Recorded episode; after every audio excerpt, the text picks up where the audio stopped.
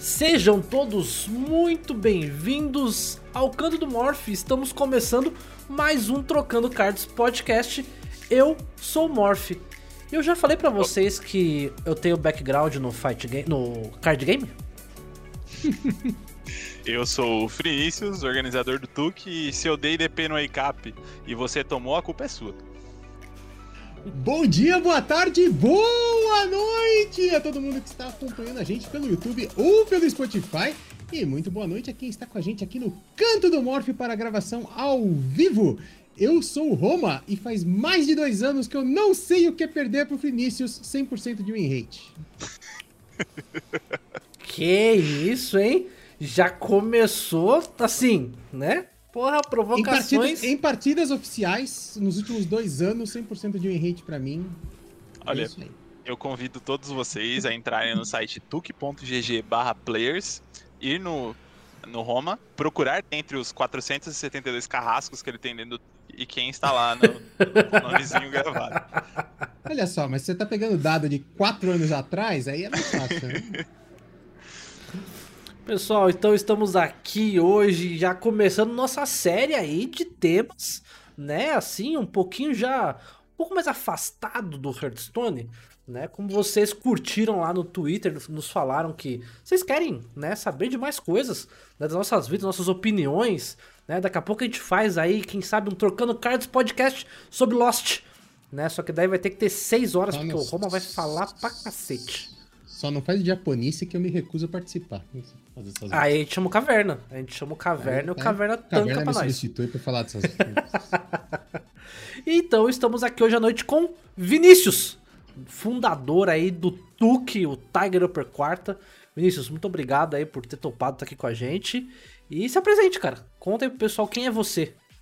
Tá bom. É, bem, como aqui é uma live mais fora do público da FGC, então provavelmente muita gente não conhece. É, eu sou o Vinícius, né, o nick da comunidade, tenho 28 anos e tô na FGC praticamente desde 2012. É, para quem não conhece, FGC, né, Fighting Game Community, e eu faço parte de organização de torneios desde 2012 também. É, porque quando eu cheguei na, na cena, vi uma necessidade muito grande de organização e tal, e eu sempre fui a pessoa mão na massa, assim, ah, se precisa fazer, vamos fazer. Então, desde o começo, muito novo, já comecei fazendo as coisas muito cedo. Para de e... uma pauta. Chega, depois a gente fala disso. Vamos Tá bom, tô, tô me introduzindo aqui. E se introduza com cuidado. Tá bom. Vamos lá, vamos para os off-topics. Então, Morph, quem não quiser ouvir os off-topics, que tiver no YouTube ou no Spotify, pode pular para... 41 minutos e 46 segundos. Off Topics, Vini, para você que não costuma acompanhar o podcast aqui de Hearthstone, agora a gente vai falar de assuntos mil aqui, que tá aí na pauta, um monte de bobeiragem, vai se enfiando aí no assunto, e depois a gente vai para o assunto principal, que é a organização de torneios. Só pra gente ficar um pouquinho nos off topics, como hoje não é tópico principal card games, você é um cara que já jogou Hearthstone, certo?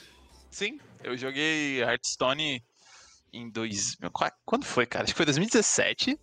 E é porque eu queria jogar alguma coisa que não fosse fighting game que eu pudesse jogar, tipo, mobile, pudesse jogar em casa, mas sem precisar, tipo, aquele setup, sabe? Põe arcade, monitor, etc. Aí eu comecei a jogar Hearthstone e joguei pouco, não, foi, não fui muito longe, não. Mas cheguei a comprar uma expansão. Olha só, aí, ó. Mas de card game você jogou só Hearthstone, então? Não, eu joguei Yu-Gi-Oh! quando era moleque, mas hum. bem casual, assim, tipo, entre os amigos, eu tinha até um deckzinho que um amigo, tipo, peguei uma carta de um, de outro, comprei algumas, era muito novo, né, tinha 15, 16 anos, não tinha como comprar. É, eu sempre tive vontade, sempre achei legal, tanto o Magic quanto o Yu-Gi-Oh! na época, só que eu não tinha condições de comprar e ainda não existia essa questão online, né? Então eu não uhum. acabei nunca indo pra frente nessa paixão, mas sempre achei legal, cheguei até a entrar em torneios de Yu-Gi-Oh! assim, né? Capãozinho, lá. E... Mas nunca fui, nunca fui pra frente, porque eu não tinha como comprar as cartas, né? E era muito caro na época. Não, mas Ainda card é. game físico é caro até hoje, né, mano? É Nossa, é absurdo. É muito caro. É absurdo. Mas aí o Roma trouxe, então, qual que é o nosso primeiro off-topic, Roma? O que você trouxe aqui pra gente? Cara, olha só, Tetris. Vamos falar um pouco de Tetris rapidinho. É, você já viu competitivo de Tetris, vocês dois, alguma vez? Eu já. Cara, eu assisti É aquele bom. campeonato que o James Chain narrou, que era o Jonas, que inclusive faleceu, e É, o outro rapaz, que era o, o con- contender lá, que, cara, mó hype. Eu, foi a única vez que eu assisti Tetris competitivo. Pode crer. É bem foda, cara. E abraço pro Alexis, inclusive, que compete Tetris. Cara, Tetris competitivo é muito viciante, é muito foda. E é, é muito legal, assim, o jogo faz mais de 30 anos que existe, eles jogam no Nintendinho até hoje, você não pode alterar Caralho. o controle, não pode mexer no controle de jeito nenhum. E você tinha até hoje, eu até trouxe meu controlinho aqui da Speed Do, só pra mostrar pra Olha. vocês. É, Você tinha duas técnicas hoje para jogar as peças pros lados, né? Você tem o que Aham. eles chamam de Delayed Alt Shift, que é segurar o botão. Todo mundo já jogou Tetris, sabe? Você segura o botão, ele dá um delayzinho, né? E depois Uhum. ele joga a peça pro, pro lado certo. Então, quem joga de, de DAS, né? Delay Auto Shift, já segura o botão antes da peça entrar, porque já começa a contar o tempo. E aí sabe exatamente quantos milissegundos tem que segurar para chegar onde ele quer e soltar. E outra técnica é o que eles chamam de hypertapping, que é você pegar com o dedão e tá, tá, tá, muito rápido. E, mano, o, o, o Frinícius, que joga fighting game há muito tempo, sabe, mano, é, é difícil, né? Você fazer com um dedo só, rápido pra cacete, né, cara? Uhum. É muito. E, e assim, não, não, tinha muito mais o que fazer. E aí, o, o, o Vinícius, olha, olha que bacana, cara. Um cara desenvolveu uma nova técnica agora, mais de 30 anos depois, que eles estão chamando de rolling, que é o, o que a gente conhece na, na comunidade como piano. Você sabe bem o que é uma técnica de piano no arcade, né? O, o? Sim, sim, certo. Eu deslizo o dedo ali, botões. Você- você- você- você tá- a técnica de piano no arcade, assim, você- assim, você desliza os dedos assim, você mais de um dedo de uma vez, e você consegue, tipo, pegar três toques, sabe, numa descida de dedo desse jeito e, e- e pegar. Só que, cara, tenta fazer isso no direcional. É impossível, né? Tá- no cantinho. Mano, olha que loucura que os caras desenvolveram. O cara fica com o dedo parado aqui em cima do controle e ele faz o tapping atrás do controle. Hum? E olha que muito louco. O Pera. cara, segura, o cara segura o arcade assim, de ponta cabeça, pra quem tá vendo no vídeo. Deixa eu ver como é que tá minha câmera aqui. Então aqui com o dedinho ele aperta os botões pra girar. E aí o dedão aqui, ele fica em cima ou da direita ou da esquerda. Hum. E aí com a outra mão, ele bate embaixo do controle com os três dedos pra empurrar o controle em cima do dedo dele que tá parado em cima do direcional. E aí Caralho. o cara bateu 21 Hz, ou seja, 21 toques por segundo. O cara bateu com desse jeito, cara. É assustador ver os caras jogando desse jeito. Você vê o cara jogando, o cara tá assim. Prá, prá, prá. Caramba. Mano, é muito assustador. É muito É assustador. algum coreano que fez isso? Porque no StarCraft os coreanos têm a, a É. fama de, sei lá, 200 cliques por segundo, tá ligado? Então, Absurdo, né? Os, os caras jogando StarCraft, você, você tem até o pessoal. No, no CS é muito comum você ver o, a handcam no mouse. E no StarCraft você tem a handcam no teclado. E é absurdo. É absurdo. É um negócio muito foda. É, não, e tem isso que o Zal falou. Eu, eu, eu, eu- eu não vou conseguir demonstrar aqui agora, minha, minha habilidade é mais ou menos. O cara estabiliza. Um dos caras, é o cara que desenvolveu essa técnica, mas não é o único jeito, ele estabiliza no calcanhar o controle. Pra ele, pra, pra ele poder, tipo assim, ele vai ficar com essa mão aqui assim, aí Ah. aqui. no- e aí, essa mão aqui embaixo batendo, tipo, o controle não tem estabilidade.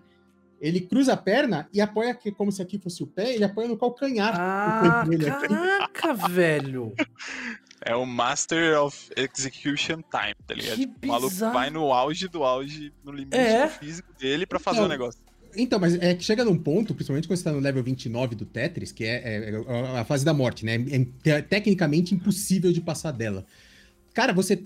O- quem tem hyper tapping ainda consegue se virar mais ou menos, mas quem joga de DAS, né? De delay out shift, não, cara, não, simplesmente não consegue, não dá tempo de você jogar.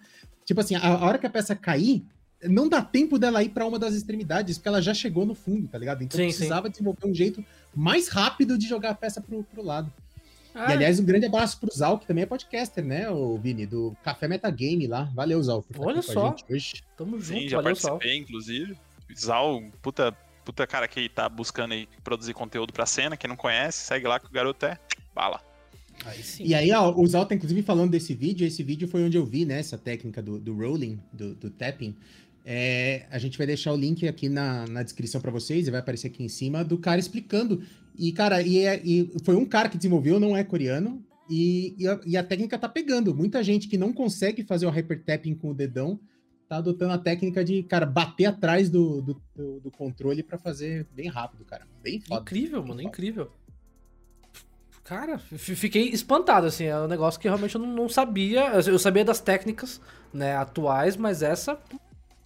Absurdo, foda. absurdo. E quem mais você trouxe aí, Morph?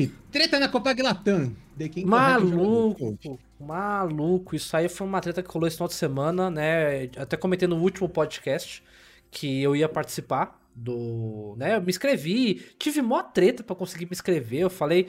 é, eu, eu reclamei que pra mim é uma das piores experiências que eu já tive pra participar de um campeonato de qualquer. Já, já que categoria. esse devia estar talvez no on-topic, né? Não off-topic, porque é sobre organização de torneios. É, né? A Copag é realmente muito ruim nessa parte. Cara, eles são muito ruins e os caras têm grana, eu não sei o que aconteceu. Mas o grande, a grande treta do final de semana. Ah, só o pessoal que tava, né, que ficou me perguntando como é que eu fui, como é que ia ser. Como eu falei, eu infelizmente não pude participar, eu tive que levar minha cachorra no veterinário, porque já tinha é, consulta marcada e não bateu os horários. Ah, mas assim, eu soube quem ia ser o meu primeiro adversário. E meu primeiro adversário era ninguém mais, ninguém menos que Guto Ada, que é o brasileiro que já foi campeão mundial. Né? Um dos melhores brasileiros jogador de Pokémon. E o deck dele era deck counter do meu. Era praticamente uma insta-loss. Então, assim, eu ia começar super bem a Copag Latam, tá? Mas realmente acabou não rolando. E eliminado, né? Não é? É, não, não, era suíço, era suíço. Ah, Era suíço. ok. É, era suíço. Ah, é, não, mas eu comecei, ia começar muito mal. Mas eu não pude jogar. Só que rolou uma treta tensa, cara. Porque é o seguinte. ah, o, a gente tava até comentando aqui antes do. Da, da gente começar a gravação, né? De experiência que a gente já teve. O, o Vini tava contando as dele. E, e a questão é que o Pokémon o online, ele roda em computador, ele roda em tablets, mas ele não roda em celulares. Né? Assim, não tem a distribuição oficial para celulares. Só Prudente, que, porque obviamente. ti- Tirando Hearthstone, nenhum outro jogo foi feito pra rodar numa tela desse tamanho. Mas ok. Exato, exato. Só que, assim, acontece algumas questões. Primeiro que no Android, você consegue pegar o APK, né, do tablet e consegue rodar no, no celular. Esse é um, Uhum. um problema, digamos assim. Só que, por exemplo, o- os celulares da linha da Samsung, é, os S da vida e os Note da vida, eles têm uma função interna que a loja reconhece eles como tablet. Então, se você tem um Samsung Galaxy, você consegue jogar oficialmente pela, pelo aplicativo da loja Pokémon no celular. Né? Uhum. Só que a Copag foi e colocou uma regra de que era proibido jogadores usarem o celular. Porque no celular o APK poderia vir é, modificado, modificado. ter vantagem, não sei o quê. É, Só que, Copag, desculpa, tá? As decisões de card games são todas server, é, server-side. Nada acontece no jogo, né? no, no APK em si. Mas tudo bem, eles botaram essa regra e etc. Beleza. Rolou um cara que é, tá na última rodada do suíço. Ele sugeriu pro adversário o ID, porque daí ambos passariam, né? Sugeriu um empate, pra quem não tá Pra habituado. é, é pra, quem, pra quem eventualmente não tá acostumado com card game, isso no card game é muito comum. Você chega na última rodada do suíço, os dois já estão classificados, e às vezes, quando o ca- o campeonato termina no suíço, é só pra decidir quem vai ficar com a premiação de primeiro e de segundo lugar, né? Então, Isso. aí, muitas vezes, um dos, um dos jogadores propõe o ID, que a gente chama, que é simplesmente você falar, cara, não vamos jogar, e a gente divide meio a meio, e os caras falam, beleza, é nóis. E aí já. Exato. E aí o cara chegou e falou assim, ó, vamos, né, vamos pegar o ID pros dois passarem pra próxima fase e tal. E o cara falou, beleza, topo. E aí o cara falou assim, então, você pode postar lá então no, no site, porque eu tô no celular. E o cara printou essa conversa. garoto, tirou! Ah, não! Então, mas calma, Parabéns. Ah, calma. não, cara. Ah, mano.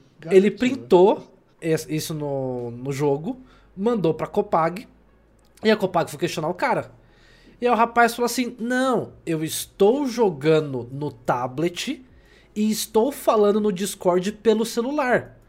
E como eu sei que meu adversário está no computador, pra ele é mais fácil postar lá. Aí a Copag chegou e falou assim: então prova que você tá jogando num tablet e não no celular.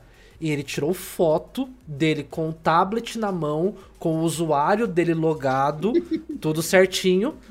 A Copag deu desqualificação nele e baniu ele do server do Discord. Nossa, mano. Parabéns. Mano, Pra começar, sei lá.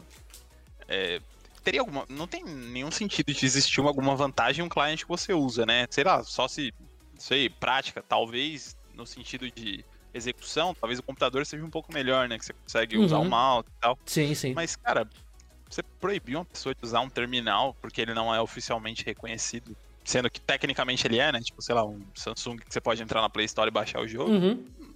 Me, me estranha um pouco isso e me parece um pouco burro, né? Mas, cara, sendo bem sincero, pela minha experiência de organização, sem querer entrar muito na pauta, né? uhum. Essas empresas grandes, elas acabam contratando gente que no final nem sabe o que tá É. fazendo e põe o cara Nossa, pra isso fazer e o Clássico, cara acontece aí dá essas bosta aí. Tá, assim, mas é, é que o Norbert falou. O problema que eu vejo é assim, eles pediram pra provar e o cara provou. Não, estou aqui com o tablet. E mesmo assim, tipo, eles baniram. E eu achei muita sacanagem, tipo, banir do Discord. É tipo assim, ó, você está sentenciado defender, né? e você não tem mais como se defender. Saca? Eu achei isso muito absurdo. Sabe? Eu achei isso muito absurdo. Rolou a treta no final de semana, ainda tá rolando, o pessoal tá criticando bastante. E detalhe, eu fui atrás da documentação oficial dos torneios da Pokémon International, né, que roda a Players Cup, que é o, o grande campeonato internacional de Pokémon Online, e não existe regra nenhuma nesse campeonato falando de onde você está jogando. Então, assim, é algo que a Copag inventou e, cara, deu dor de cabeça e rolou essa treta toda. Então, o final de semana foi tenso. Só que no final de semana do MTG foi bom, não foi, Roma? O MTG foi muito bom, cara. Olha só, galera que vive.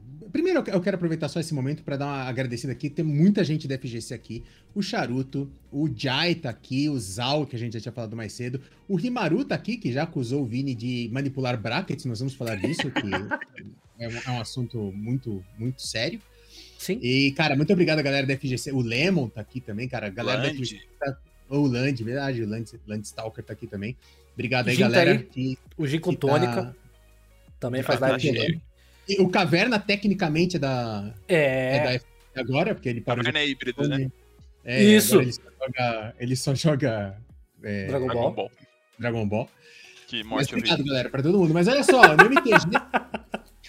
que foi, Vini? Que que morte, morte horrível. Cara, eu não consigo nem entender aquele jogo. Você tá maluco.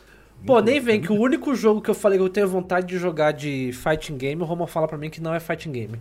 Eu fico triste com isso. Smash. Lógico, viu? Pra todo Mas mundo o que eu jogo- falo. Você vê, eu não preciso falar nada. O, o Vinícius Né? sabe Não que não é um jogo de fighting game. É, Não jogo joguinho de empurrar. É jogo de empurrãozinho. Te- Teve uma vez, inclusive, o, teve um cara jogador de Smash tava jogando Tuque lá. A hora que ele colou o cara na, no, no corner do, do street, eu falei assim: não adianta só empurrar, não, viu, filho? Tem que continuar batendo, viu? Não vai derrubar, não, pô. Só no Fatal Fury. Mas então, no MTG, cara, vocês que acham que a, a vida no MTG é melhor porque rola muito mais grana? Sim, rola muito mais grana. Teve o MTG Arena Open esse fim de semana, 2 mil dólares de premiação em game. Dentro do Absurdo, jogo. né, cara? É lindo E esse assim, campeonato, cara. Não, não é pra uma pessoa. Você tinha que fazer. você- é, a inscrição é um pouco carinha, né? Você tem que pagar em gemas, que você pode teoricamente farmar dentro do jogo, mas é difícil farmar tanta gema assim. E, e aí no primeiro dia você tem que fazer 7-2. Não pode perder Isso. 3, né? Não pode perder a terceira. Então você tem que fazer 7 vitórias e no máximo duas derrotas, mas você pode tentar quantas vezes você quiser. E aí quem passa pro segundo dia, aí é uma chance só e tem que fazer 7-0. Se fizer 7-0, 2 mil dólares na sua mão e um abraço. Nossa. 2 mil dólares que- em game. Em Não, em. Ele, não, não, não, não é em dinheiro do jogo. É, Ah, é- tá, tá. é no, no jogo eles te pagam via PayPal. 2 Ah, mil isso. dólares no seu PayPal. E, mano, muito foda. E, tipo assim, não é uma pessoa. Tanto que eu conheço, eu, só eu conheço umas 3, 4 pessoas que esse fim de semana fizeram 2 mil dólares dentro do, do Sim. MTG. Eu vi uma galera também fazendo no, no meu, no meu Twitter. Cara, eu acho É, esse campeonato e maravilhoso. não, tem problema, Se você fizer seis vitórias é mil dólares e sete vitórias é dois mil dólares e até cinco vitórias você recupera bem a- o seu investimento em gemas que você fez. Assim, você ganha gema pra caralho. Eu acho que só de você passar pro segundo dia, você já recuperar o investimento, não? Acho que se você fez uma inscrição só, eu acho que até recupera. Mas o foda é que É. muitas vezes você precisa de três, quatro inscrições pra conseguir Mas o, o, o valor da inscrição era quanto, mais ou menos, em, em dólares? No caso, o valor da gema. Só pra gente ter Ô, ideia. não, Lembra nós aí quanto era a inscrição em gemas, mas eu vou, já vou lembrar agora. Mas, tipo assim, acho que é 4.500 gemas, o que deve dar uns 25 dólares, mais ou menos, de inscrição. É, é bastante. 25 Senhora. doleta é bastante. Em reais é Mas- o preço de um Celta.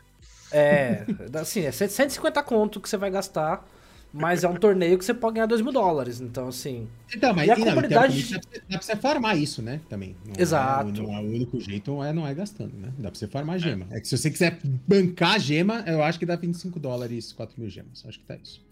Cara, mas eu, eu- acho esse evento muito foda.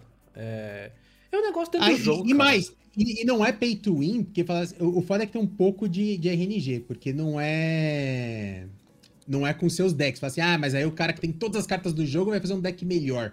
Não, é, é selado. Você recebe é, quatro boosters e, cara, as cartas que saírem, você tem que montar o deck com elas. Se vira aí. Caralho.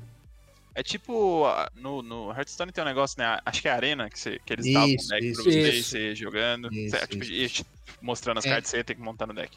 Isso, Que foda. É, o, o- no Magic tem esse modo é muito mais profissional no Magic, digamos assim. Inclusive os caras fazem isso no físico, né? Eles abrem Sim. o pacotinho na hora e, e montam o deck e, e jogam na hora, assim, com o deck que acabou de, de, de comprar. E são seis Caralho. boosters ali, o, o Norbert me lembrou. não sou- E é booster de booster de selado, né? Que é de 15 cartas. Uhum. Então são, é, são os boosters maiorzinhos. Mas é. Aí você tem que montar um deck de 40 cartas com o que vier e, e vai embora. E, cara, mas bem foda, 2 mil dólares de premiação. Animal, animal. E, cara, a gente vai falar sobre isso também no, no- assunto principal, mas no Magic é isso. Você paga muito pra entrar em torneio. Quase tudo no Magic é pago pra entrar, mas a, a recompensa é grande também, cara. E- Sim. É verdade. brincadeira de, brincadeira de gente grande, né? É, É. exato. Ah, E eu, eu fala- tava jogando na semana retrasada, não sei se o Vini acompanhou, um campeonato que valia 5 mil dólares de premiação, sabe? E eu tava jogando Sim. aquela porra, pra conseguir classificar. E Tem todo fim de semana, todo domingo tem um torneio de Magic valendo 5 mil dólares. Se o cara é bom. É, outro nível do cenário, cara. Outro nível. É. Por falar em outro nível, né? Tivemos aí, então. Só, só, só pra dar um, um, um- um alívio aí pra galera, pra quem tá chegando, quem chegou mais tarde, essa primeira parte do podcast a gente tem uma série de assuntos off-topics, assim, curtinhos. Daqui a pouco a gente entra no assunto principal, que é a organização de torneios, tá? Vamos ficando aí. Já estamos acabando aqui, fiquem Tem tranquilos. uma perguntinha do, do Zal ali. Como vocês acham que tá o cenário atual de TCG? Está estagnado? Tem gente nova entrando? Cara, não sei. Eu, eu não vejo muita gente entrando. Você tem sentido isso, Morph? Mais gente nova aparecendo na cena? Cara, é, eu acho assim, com a quarentena, acho que todos os cenários, no geral, tiveram crescimento, sabe? Porque muita gente que, é, que já era de um cenário e acabou por estar mais tempo em casa e etc, acabou dando até mais, sabe, cansou um pouco do que tava fazendo e foi buscar um outro cenário pra ser um, um off ali. E teve muita gente que não tinha tempo porque ficava muito tempo no trânsito e etc, e agora tá com tempo em casa, que acabou entrando em vários cenários, né, para experimentar. Então, eu vi sim um crescimento no em geral, só que, cara, o cenário de TCG é muito delicado, tipo, literalmente para cada tipo de coisa que você quer fazer, é, é um TCG que você tem que ir. Sabe? Não tem um TCG que você fala assim, ah, é, é o melhor competitivo, é, ah, é o mais divertido, ah, é o que dá pra assistir melhor, pra consumir conteúdo. Não tem. Então, assim, meio que pra cada ramo do, do que você quer fazer, um TCG é mais ideal pra você do que o outro. Uhum, uhum. Magic, paga bem, mas você vai deixar seu salário pra fazer sua coleção de cartas. Basicamente. E pra se inscrever em torneio depois. E obrigado. Sica, pelo. A Sica, é, na caster do Combat Club também, ela Uh, tava narrando valeu, o desafio do, do- dos Birds hoje à noite. Obrigado pelo, pela raid, Sica. Pra galera que tá chegando aí da Sica, galera dos Fighting Games, a gente tá só na sessão de off-topics aqui, falando de assuntos variados. Daqui a pouco a gente fala sobre organização de torneios, tanto de Fighting Games quanto de card games. Morph! A. Gia pegou Lenda 1, cara. Braba. Pra quem não conhece, a Gia, uma das principais né, casters, cara? é caster oficial da Blizzard de Hearthstone. E ela já era uma jogadora competitiva, ganhou a WESG, né? No ano em que a, que a Nai competiu, a Gia foi quem ganhou. E, Uhum. e é muito interessante, porque o pessoal questiona muito a qualidade de gameplay dos casters. Né? Sim. Assim, ah, caster fala muito, não sei o que, e etc. E a Gia foi lá e pegou Lenda 1, braba. A Gia, cara, eu sou fã da Gia, é, sabe? A Gia, pra mim, é a melhor caster de Hearthstone. Ela é muito fera. Ela é muito Sim. fera narrando, ela é muito boa. E, eu Vini, o que, que você acha disso? Você acha que o caster tem que ser um player foda ou ele tem só que entender do jogo? Cara, uma coisa não tem nada a ver com a outra e é engraçado como você vê essa discussão em todas as esferas competitivas, Sim. né? Você vê jogador criticando comentarista de futebol, falando, é, o cara nem entende, nunca chutou uma bola, Nossa, mas quê. Uhum. Quer, quer- quer ver, quer ver futeboleiro puto? É esses programas de terceiro tempo, né, mano? Os caras É, ficam Os caras ficam machos. É, é que assim, é o que o Lemon falou ali, né? Ajuda, mas não precisa. Eu sempre vou usar o exemplo na FGC do James Chen. Cara, o James Chen é uma vítima horrorosa. Só que o James Chen entende tudo do jogo, entende como que se funcionam as coisas e sabe explicar e destrinchar pra qualquer pessoa. Então, eu não Uhum. acho que a pessoa precisa saber jogar bem pra ela fazer uma um bom comentário, um bom, um bom um- uma boa análise de partida. Mas saber jogar ajuda bastante porque você automaticamente tem que ter isso, porque Sim. você para você ser bom, você tem que ter esse senso crítico, entende? É, Cara, e pra o- galera da FGC que, que talvez não, não esteja entendendo, quando a gente fala Lenda 1, é porque a, a ranqueada do Hearthstone, do Magic também é assim, ela zera todo mês. Todo começo de mês volta todo mundo pro zero e, e tem, que- tem que e- climbar tudo de volta, né? E a Gia pegou a rank 1. Primeiro lugar do mundo era a Gia durante alguns, algumas horas aí, foi ela. E, mano, ela é caster, cara. Ela não é pro Sim. player. Exato. Caralho. Cara, absurdo. E falando de Hearthstone, a gente teve aí então o mistério revelado. Inclusive, eu vou deixar o link já aqui no chat e vai estar aqui na descrição. Então, a gente comentou no último podcast que te- temos um verso de carta aí misterioso que foi revelado no último patch. E solucionaram o mistério. Descobriram como pegar. Então, tem aí nesse link o tutorial pra você ir lá e conseguir pegar o cardback. Um cardback muito bonito né? Eu não fiz ainda, mas eu devo fazer essa semana em live. Não, não precisa detalhar, só pra gente não perder muito tempo com isso, mas é muito trampo, Morph, pegar o negocinho? Cara, eu nem vi. Juro, porque essa semana tá barra. Essa semana tá barra, né? Não é à toa que não deu pra fazer live ainda, porque tá correria, chat, tá correria. E também, como o Norbert falou, e era assim o, o próximo topic, é, temos mais uma skin na loja, Radgar está de volta, e temos uma nova oferta, uma nova oferta com um novo pacote, Roma. Porque é uma Uhum. oferta, é uma, uma oferta simplesinha, 10 pila, baratinho, vem 5 Uhum. pacotes e uma carta lendária, só pode comprar uma Nossa, vez. Nice, nice. Cara, Só 10 que- pila por uma carta lendária já vale. Então, só que é um pack novo, porque é um pack padrão. Então, assim, antes eles lançaram os packs do ano, né? Que tinha específico do. De uma certa. Isso, exatamente. E agora eles lançaram um pack padrão. Então, nesse pack pode vir qualquer carta do padrão. E, inclusive, tá na live da Nai, alguém comentou que nos cinco pacotes tirou três lendárias. Caralho. vai cagar, né? Tudo bem, a pessoa é muito rabuda, mas lembrando que como é um pack diferenciado, você tem aquela proteção de que nos primeiros 10 você tira pelo menos uma lendária. Então, você tem grandes chances de comprando essa, essa oferta, pegar pelo menos a lendária que vem e mais uma no pacote. Então, bem Nossa, 10 interessante. pila, 10 pila. Aliás, Blizzard sempre é, localizando bem os preços, né, cara? Aqui pro Brasil, foda demais. É, lá fora, 5 doleta, aqui 10 reais. Ah, e se fosse 5 doleta pra eu pagar? Eu já ia ficar É, então. chateado.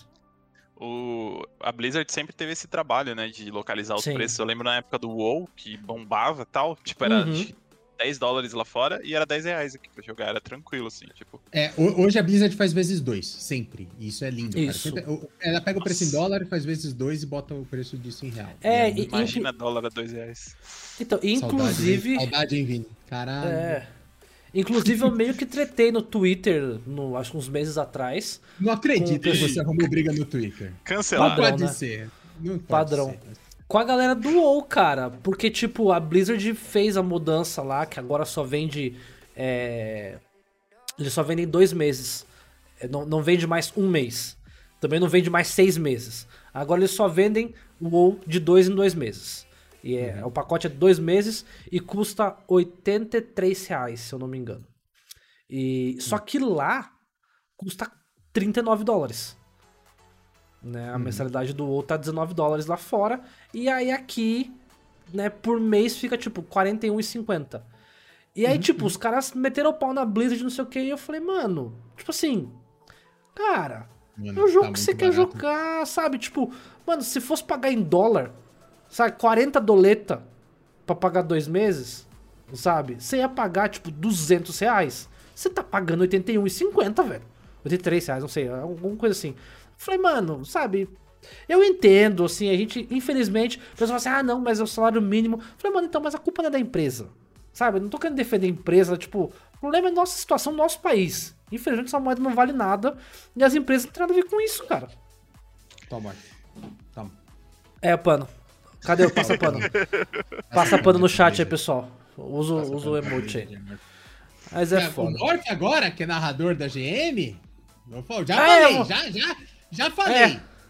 Eu vou narrar GM essa semana. partidas oficiais da Blizzard. Vai narrar a GM, já dei um spoiler. Vou agora narrar. fica passando pano pra imprensa. Do- domin- Domingão estarei lá. Se preparem, quero ver todo mundo lá no YouTube bombando. Vamos narrar a G. Tô feliz. Já ouviu aquela expressão, Roma, que na escada da vida o saco do chefe é o corrimão para o sucesso? Então o Morph está fazendo justamente isso. Puxando o saco aí do patrão dele. É. Ah, cara, mas assim, é, o Vini até pode dar a opinião dele sobre isso, cara. É, jogos como card games que você tem que ficar pagando carta. É, jogo tipo WoW que você tem que pagar mensalidade. Mano, se você estivesse jogando um jogo offline, estivesse jogando Resident Evil Village, você ia comprar jogo esse mês e ia jogar esse mês. E o mês que vem você ia comprar outro jogo. Cara, se tem um jogo que você joga só ele o mês inteiro, paga ele todo mês, mano. Qual é o problema, sabe? É, você tá pagando pela sua diversão. Se você fosse jogar um jogo diferente todo mês, você ia ter que pagar todo mês um jogo diferente. Sei lá, eu penso Exato. assim. Cara, eu acho que todo mundo tem que pagar conta, todo mundo tem que ganhar dinheiro, e se você Uhum. tá achando ruim, vai lá e faz o seu, velho. Tipo, não, não, tem que ficar chorando. Tipo, ainda mais um negócio que tá aí há tanto tempo. Ninguém começou a jogar o WoW ontem. Tipo, Uhum. a galera joga há 10, 15 anos. Então, tipo, tem já todo o background, a conta e tal. Cara, mantém essa porra aí. Você decidiu jogar, paga isso aí, velho. Se diverte no negócio. Vai ficar. Vendeu a O alma, que, que você né? vai fazer com esse dinheiro? Vai comprar uma pizza? Tipo, não tem o que fazer, É. entendeu? Cara, eu- eu sempre coloco na balança o tempo. Sabe? Pra todo jogo que eu vou comprar. Assim, pessoal, desculpa. Eu sei que o pessoal fala assim, ah, mas você perde muito jogo legal. Tá, eu sei. Mas, por exemplo, pô, Resident Evil, eu sei que o jogo é maneiro pra caramba. Tá uma galera falando muito bem do jogo. E, inclusive, eu ouvi um podcast hoje sobre ele e fiquei animadaço pra jogar. Só que eu, sei, eu vi que tem que jogar o 7 primeiro, porque é é continuação direta do 7. Mas tem que, um, tem um cara- videozinho. Tem um videozinho no, no começo. Ah, se você não jogou o 7, assiste esse vídeo. Tem 3 Ah, minutos de vídeo resumindo a história do 7 inteiro. Pode crer. Só que, Obrigado, cara, tipo, pela minha cópia. Beijo. Só que, tipo, é, acho que tá 200 conto, né, na, na, na Steam, o, o Não, Village. 140. 140 tá, Tem 140? várias promoções por 143. né? Ah, legal. Mas, por exemplo, eu já vi que, tipo assim, é um jogo de 12 a 14 horas de gameplay. Cara, tem cara que no WoW aí, que no final de semana o cara passa 20 horas jogando. E aí, tipo, o cara tá achando ruim de pagar. Ah, mano, 40 desculpa. É, sei lá, velho. De, de boa, sei lá. Bom, continuando então, Roma. Patches. Por que a gente não tá falando de Hearthstone hoje? Porque vai ter patch amanhã. E aí. Alec Dawson, inclusive, falou que era pro patch sair hoje, mas teve uma parada lá de localização, tradução, e aí eles acharam melhor lançar amanhã. E então amanhã vai ser anunciado o patch que vai ter balanceamento em. Vai ter. 5 nerfs. balanceadas. 5 nerfs Oi? e 10 bans. 5 nerfs e 10 buffs. Eu escrevi bans. 10 né? buffs, No- é então. 10 buffs. E vai ter balanceamento no BG, porque o BG tá quebrado com chegada dos Javatuscos. Então vai ter um puta balanceamento amanhã, se preparem. E inclusive rolou uma discussão no Twitter que os GMs aparentemente já sabem qual- quais vão ser os nerfs e bans. Porque o pessoal Porque viu G. Quinta-feira eles jogam, né? É, quinta-feira Então, eles jogam, né? E porque o pessoal viu GM fazendo live e jogando com os decks muito torto aí, muito meio estranho. Então estão cogitando que a galera tá testando já a lista, né? Pensando em nerfs e buffs. E, e pô, pessoal, dá um crédito, vai, porque o negócio vai ser lançado na quarta-feira. Na quarta, os GMs têm que postar a- as listas deles da semana. E só- e na quinta eles já Só jogam. pra, pra de novo dar um feedback aqui pra galera dos Fighting Games que tá aqui com a gente hoje. GM são os Grandmasters. É um, é um grupo muito seleto. São quantos Grandmasters? São 18 por região, é isso, né? Isso, 18 por região, são três regiões. Então 18 vezes 3 dá um total aí de bastante gente. 54. É, são bastante 54 jogadores gente. no mundo. No mundo inteiro são Sim. só os 54 que são. Ele tem salário da Blizzard, inclusive, pra ser Grandmaster. Exato, então exato. é. E esses caras jogam toda semana, né? Tem, tem live dos Grandmaster toda semana. E aí, na, na quarta-feira, eles já têm que postar os decks deles, porque na quinta começam as transmissões da Grandmaster. E aí, Na sexta. como sai patch amanhã, na sexta, né? Mas na quinta acho que eles jogam já, não jogam? Na Acho quinta eles jogam off-stream e na sexta tem a É. transmissão. Isso, então. Então, aí, provavelmente os James já sabem dos nerfs, porque eles já estão com os decks preparados Lógico. semana que vem. fim de semana. E o último assunto. Ah, tem o assunto do. A última coisa de Hearthstone hoje, né, cara? O, o Morph, como eu já dei o spoilerzinho antes. Cara, mais uma vez, ele já, já tinha sido convidado pra narrar o. a- Master Tour? A Master Tour. E a gente já ficou feliz pra caralho, que finalmente, Uh! depois de anos. Anos trabalhando pra comunidade, finalmente veio o reconhecimento. E o, Morph foi chamado pra narrar Master Tour no canal da Blizzard. E agora, esse fim de semana, vai narrar GM, Morphzinho. Estou pouco feliz que agora, mano, nossa, narrar GM, inclusive no último podcast, né? Você viu que foi meio uma premonição, né?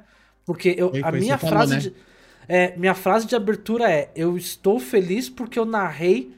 Minha frase era porque eu narrei uma Master Tour. E aí eu abri com: eu estou feliz porque eu narrei uma Grandmaster.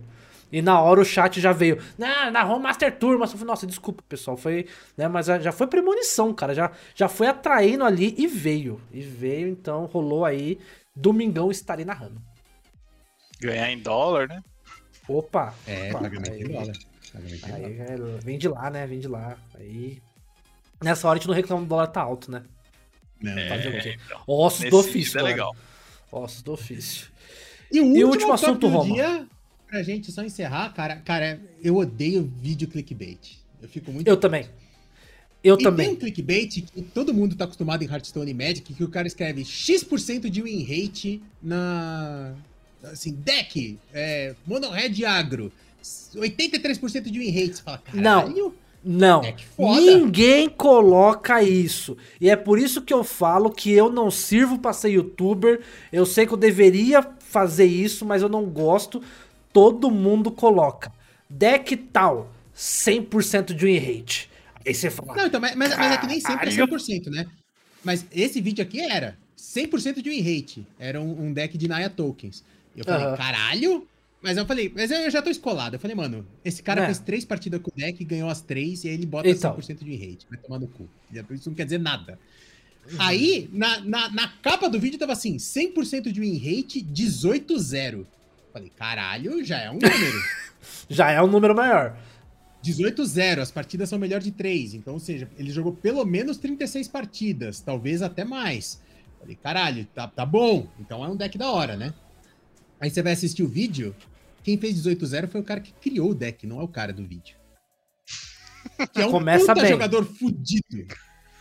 E aí, o cara faz um 3 com o deck no vídeo. Ele ganha a primeira e perde as três em seguida. E o cara tem a moral de colocar na capa do vídeo dele 100% de win rate 18-0? Mano, eu fiquei muito puto. Mas ó, deixa eu contar uma coisa pra vocês. Eu era youtuber de celular, já devo ter comentado isso com você, né, Rom? E Hum.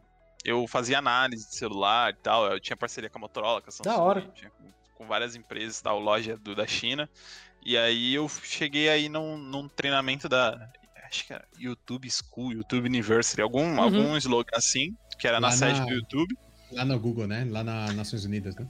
É, então, na época não era lá. Eles, tipo, alugaram um espaço, assim, era meio que pros low tier.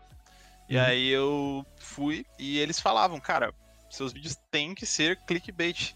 Tem que ser. Não Sim. adianta você não fazer. Se você não fizer, não vai dar certo. Tem que ser. Tem E, que tipo, ser. tanto os caras no treinamento falavam quanto os outros youtubers. Tipo, tinha uns caras assim, sei lá, com meio milhão de inscritos, um milhão de inscritos, os caras falavam, mano, tem que ser clickbait. Se não for, não funciona. Então, assim, os caras fazem porque é o que dá dinheiro, entendeu? Sim. É por isso que eu falo E que aí- eu, eu, eu, eu tô remando contra a maré, sabe? Porque, cara, eu fico muito pé da vida com isso, cara. Mas tudo bem, segue aí, Roma. É, ó, o Lemon falando ali que as dicas de thumbnail e título são zoadas, cara, mas é isso aí, você tem que, você tem que se adequar ao... Cara, e, e- e é muito, eu acho, eu acho muito engraçado que é... a- as thumbs têm todas a mesma cara atualmente, né? É tipo, Sim. é o, é, o, é o youtuber fazendo cara de espanto Aham. e, e o, o título gigante com imagem de fundo. É isso aí. Todo, E uma- Toda thumb é igual. E uma pergunta que geralmente a resposta é não, né? Tipo, o título do vídeo é, sei lá, vamos fugir, vamos sair do país? Vamos É. parar de jogar? Na resposta, 99% das vezes é não. Sim. É, Sim. exatamente. E aí tem o segundo plot twist, não é só o cara fez um 3, mas o, o jogador profissional que fez 18-0, você vai ver a live dele, 9 das 18 partidas, ou seja, metade, ele caiu contra um cara que é conhecido por dar insta concede só pra ajudar a galera da Climb. Tipo assim, o cara depois que bate mítico, o cara foda-se, ele não tá mais nem aí pra, pras partidas dali pra frente. Dá. E da Insta concede em todas as partidas, uma atrás da outra. Nove das 18 foi assim. Ah, tomar no cu, mano. Eu- aí eu fui assistir o vídeo dessa merda pra ver o Naya Tokens do cara, como é que funcionava. Ah, Quantas horas da sua vida, Roma, você perdeu nisso aí? Não, foi, é, o foda é que partida de Magic é demorada pra caralho. O cara Né? fez um 3, foi uma hora e vinte quase de vídeo ali, vendo Nossa. o cara fazer essa bosta. É, e como o Lemon falou ali, ó, você conhece o Roma, o Infectious, as capas dele no YouTube, você já viu? Não, nunca vi. São incríveis, porque é a cara dele. Você sabe como é que é a cara do Infectious, né? Aquela Uhum, cara de um robô desligado e vou apenas apertar o que é necessário, tá ligado? Então ele põe a cara dele nas thumbs e fica incrível. Caralho. Muito bem, Morph. Chega mais algum off-topic? Alguém? Alguma Chega, coisa? não, Tá acho que. 30% de tudo que eu sabia tecnicamente sobre transmissão, quando eu cheguei na comunidade Hearthstone, quem me ensinou foi esse cara aqui, que é o Vinícius. Então, Quando a gente começou a trabalhar juntos, e, cara, ele me ensinou, cara, quem me ensinou o que era o BS, como funcionava o BS, e se hoje eu tenho um, um- um guarda-chuva de iluminação, foi ele que me mostrou as iluminações diferentes, a gente comprou, trouxe junto, ele que comprou na verdade, mas ele me mostrou como é que funcionava uma iluminação com sombrinha, e muita coisa eu aprendi com ele. Foi uma experiência muito foda, foi muito legal trabalhar com, com o Frinício durante a época do Tuque. Mas eu vou começar então, cara. Eu comecei a competir é, como eSport mesmo, Street Fighter V, final de 2018, 2017, não vou lembrar agora. No No Limits. E acho que foi lá que eu conheci você, Vinícius, no No Limits, ou foi só o MTV que eu conheci lá no No Limits? Não. Você ia no- no- nos No Limits? Não lembro. Eu não, não, eu não ia, porque nessa época eu morava no Capão Redondo, né? E. Pra É lá é no São Tatuapé, né, mano? É, é- Tatuapé o No Limits. É tipo, eu morava na Zona Sul, Capão Redondo, Racionais é Nós, e eu tinha que atravessar a cidade, tipo, da Zona Sul Longe pra Zona Leste. Caralho. longe Tipo, eram 60 quilômetros de distância. Tipo, 60 quilômetros pra quem não é de São Paulo é tipo sair da cidade. Então era duas horas Sim. e meia, três horas de viagem e eu não jogava Street Fighter V. Então, tipo assim, eu, tava numa época da vida assim que eu tava meio afastado dos fight games, então não ia no No Limits. Mas aí quando a MTV fez jogatina na casa dele, eu fui, e acho que foi lá que eu te conheci. Ou Ah, é verdade. A gente, a gente, conheceu- a gente se É. da jogatina na MTV. Foi a primeira vez que a gente se, se conheceu. Mas então, eu comecei a competir no, no circuito No Limits, que era um, um, um circuito é, organizado pelo pessoal do SOA, né? Inclusive o, o- Tinha alguém do SOA aqui mais cedo, agora eu Tinha. não lembro. Mas eu, eu bati o olho e eu vi, cadê? O Trajano tava aqui mais cedo. Ah, do Trajano. Sim, sim. Trajano é da hora. É... Por quê? Você tá falando que o resto do SOA não é? Ô, louco! Temos o primeiro Ô, corte. Red! Cara, mano. Porra, Brito! Caralho! Alguém clipa isso aí. É...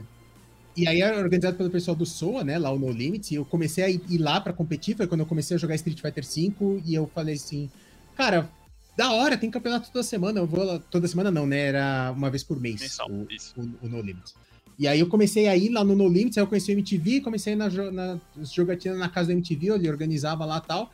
E aí que eu comecei a competir pela primeira vez num, num eSport, né? Com Street Fighter V. Aí, o MTV começou, o MTV e o Vinícius começaram o TUC. Eu não vou falar muito sobre isso, vou deixar o, o, o Vini falar sobre o começo do TUC.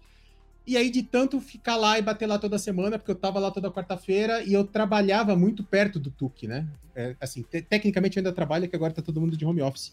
Mas eu trabalhava na Paulista, o TUC é numa travessinha da Paulista, ali na Rua Augusta. Então eu chegava muito cedo pro TUC e eu já tava lá de bobeira, você ajuda, né, mano? Eu ajudava a montar as coisas, ajudava a fazer os, os, os baratos.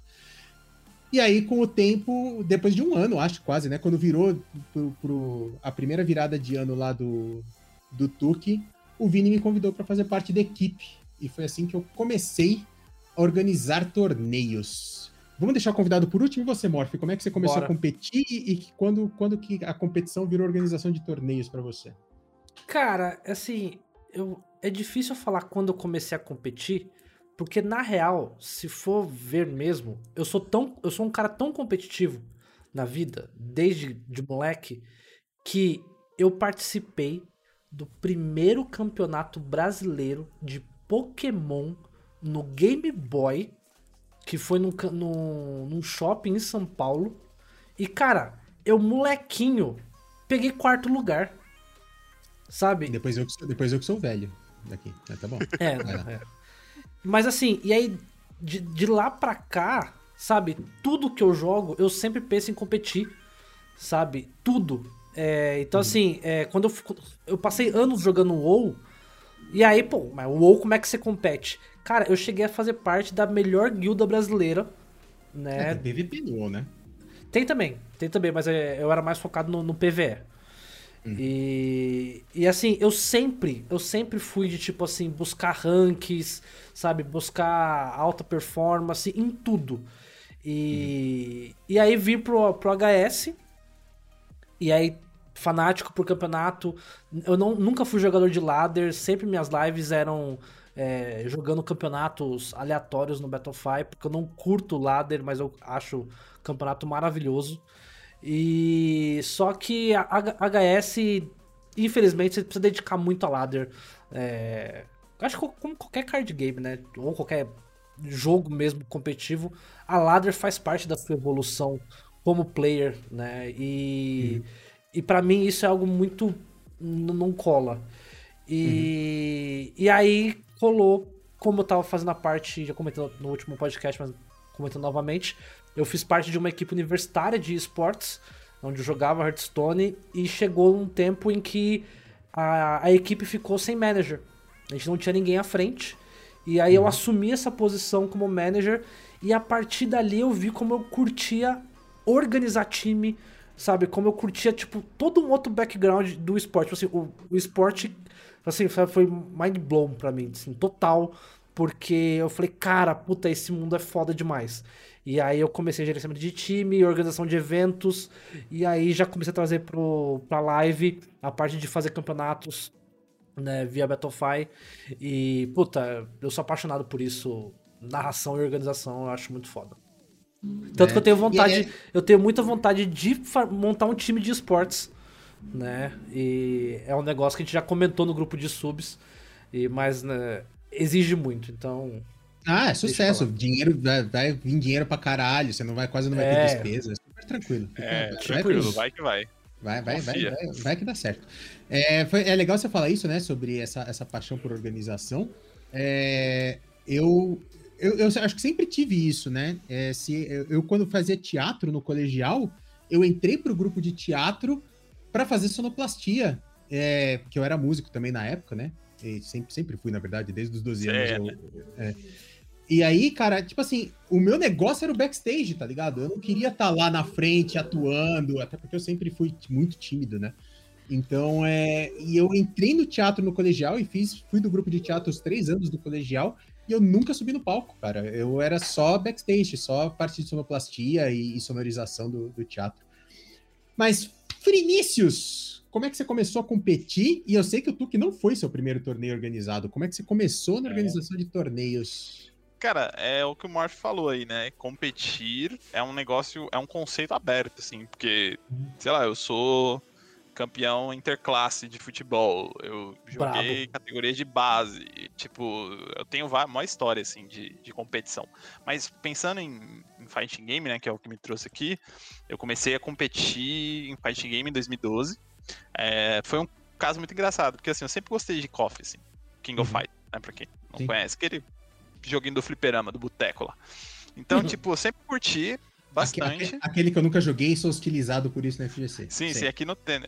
não tem como não, ser, não jogar isso, né? Só se você for um rapaz privilegiado igual você é. Mas é que é simples, Morph. É, o KOF era a máquina que custava, sei lá, 400 reais. Então na periferia tinha tipo 50 Sim. delas, entendeu? E Street Fighter custava tipo 5 mil, então só tinha em shopping. Então os Fato. boys jogavam Street e nós jogava KOF, entendeu? Que era assim que funcionava. Sim. Sim. Então, tipo, imagina, lá no Capão Redondo nem tinha máquina de Street Fighter, só tinha King of Fighters no boteco do tiozinho lá. não, tinha, não tinha nem aquela. Não tinha nem aquela Rainbow Edition com o, o, o lariate do, do Zangief soltando o Sonic Boom? Ah, não, aquele Street Fighter de rodoviária lá tinha, mas, tipo, pra jogar sério mesmo, e onde a galera jogava, era o KOF, até porque, como, pra quem não conhece, o KOF são três personagens, né? Street Fighter é Uhum. um só. Então, tecnicamente, você jogava mais com uma ficha. Então, era geralmente a máquina mais, mais cheia. A galera gostava mais, né? É, então. E aí, tipo, 2012, eu, eu, eu não- não, conhecia FGC nem nada. Jogar KOF com um amigo meu, que é amigo de infância, eu sou padrinho do filho dele e tal. E a gente Boteco. é, então, ele bateu lá em casa e falou, "Ô, mano, você tá. Eu tava de férias do trampo, não tava sem fazer nada, ele tava de férias, eu tava desempregado, não lembro. Aí ele bateu lá em casa e falou, "Ô, vamos jogar uma coffee e tal. Eu fa- eu falei, vamos, ele falou, "Ô, conhece um fliperama ali em cima, que é um botequinho e tal, tem uma máquina lá. A gente foi, jogou, jogou, jogou. Falei, caramba, mano, que gostoso. Quantos anos que eu não faço isso, né? Será que ainda tem alguma coisa? Tipo, será que ainda tem coffee lançando e tal? Será que ainda tem alguma coisa? Eu tinha acabado de comprar o meu Xbox 360 e tava meio parado, não tava jogando. Eu falei, meu, será que tem alguma coisa? Eu fui lá tal, busquei. E aí eu caí num vídeo do da final do Treta de 2012, que foi o Kleber Yagami contra o Tokido. Kleber Yagami aqui de São Paulo, o Tokido Do lá do, do Japão, uma lenda, assim, um dos considerados cinco deuses dos jogos de luta, e ele tinha vindo pro Brasil e jogado a final, e o Kleber, tipo, mano, não ganhou por detalhes. Foi muito, muito O apertado. Kleber é monstro até hoje, né, cara? Sim, o Kleber é um- SNK, principalmente, né? É, o SN Kleber, né? E. E aí, tipo, beleza. Falei, ah, cara, existe e tal, vou ver como é que funciona, né? Eu busquei Kleber Yagami no Facebook, aí apareceu, adicionei ele. Ele morava, tipo, sei lá, meia hora da minha casa. Eu falei, ah, é, ah, deixa, né? Aí comecei a trocar ideia Sim. com ele e só, tal. só, e aí, só pra entender, como é que era o treta de coffee? Era no arcadezão mesmo, os caras metiam o arcade lá e jogava, é isso? Não, não, Ou era era, emulador? era PS3, já. Ah, já tinha, 13. já, tinha, já tinha os consoles, já, ok. ok. Isso, isso, era PS3, KOF 13 e tal, Xbox 360 e tudo mais. E aí eu, eu conhecia a FGC, que a gente conhece como FGC aí, né? Mas eu já tinha ido na Venom Arcade, já tinha ido em outros lugares que eram polos competitivos antes de se existir um, uma FGC, né? É, é, E- o, o Vini citou a Venom aí, porque quem agora o, o, o Igão 3K é, é famoso, e aí ele tem o Flow e a equipe dele chama New Venom Flow. Ah, que legal esse nome. Vem daí, né? Vem da, Vem da daí, New vem Venom, daí. que é- vem da Venom, né? Que agora tem a New Isso. Venom, mas vem da Venom, que era um point clássico aqui em São Paulo, que eu, como menino de apartamento que jogava bolinha de gude no carpete, nunca fui, mas era um point clássico da galera da jogatina aqui em São Paulo, né, Vini? Sim, era, era o fliperama, tipo assim, é engraçado como já existia, tentar não sair do foco aqui, mas é engraçado como já existia Não, uma... Cara, aqui, vai- aqui pode pirar. Pode pirar, nossa, É. pode, pode ir embora. Então Então- vamos embora. É, você sabe que eu falo bastante. Então, tipo, existia uma liga competitiva no, no- mesmo que ela não fosse oficial. Tipo Uhum. assim, tinha o melhor, melhor jogador do bairro, melhor jogador da, da, sua, da sua vila ali. Aí Uhum. tinha, tipo, aí você jogava, jogava bem lá, aí os caras falavam, ô, mano, mas tem um fliperama em tal lugar que tem uns caras bons lá. Aí você ia lá, tipo World Warriors, sabe? Aí você ia lá, jogava com o cara, aí beleza, chegava lá, porra, os caras eram bons mesmo. Aí você melhorava e tal. Se, se- E se aí- você ganhava, tomava, tomava surra dos caras? Não. E aí, tipo, você ia subindo meio que a ladder, assim, né?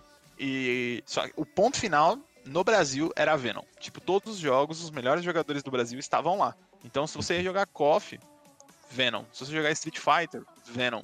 Se você jogar Garou, Venom. Tipo, meu, era, o- era o point do Brasil. Você ter ideia, teve desafio internacional. Vinha gente do Peru, da Argentina. Tem foto de Infiltration na, na Venom, né? Não, na- o Infiltration foi na X Revolution. Ah, é na X-Heavy, é E- verdade. É verdade, desculpa. É verdade. E aí, é, dormi no sofá da derrota, inclusive. Aí, é, tinha essa, já existia esse conceito competitivo, né? Mas aí a FGC, como a gente conhece, tá, organização, stream, papapá, isso é mais recente. Aí eu conheci o Kleber, comecei a, a colar nas jogatinas, na época eram corujões de sábado. Eu tinha acabado de terminar meu namoro, então eu tava bem... Bem Livre. livre de tempo, assim.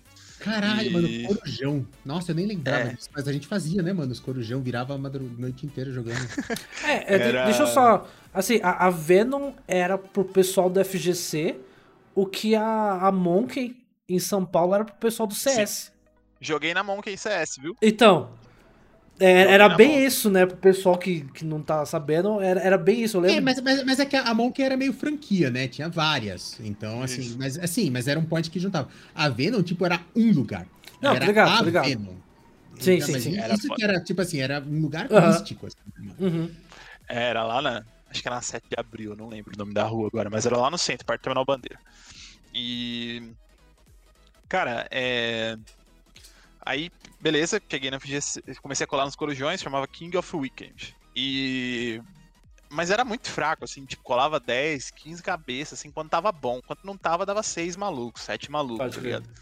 Ligado? E aí, assim, a X, a X Evolution era uma, uma lan house que tinha dois andares. É, o andar de baixo era uma lan house mesmo, computadores. E aí o andar de cima era fighting game.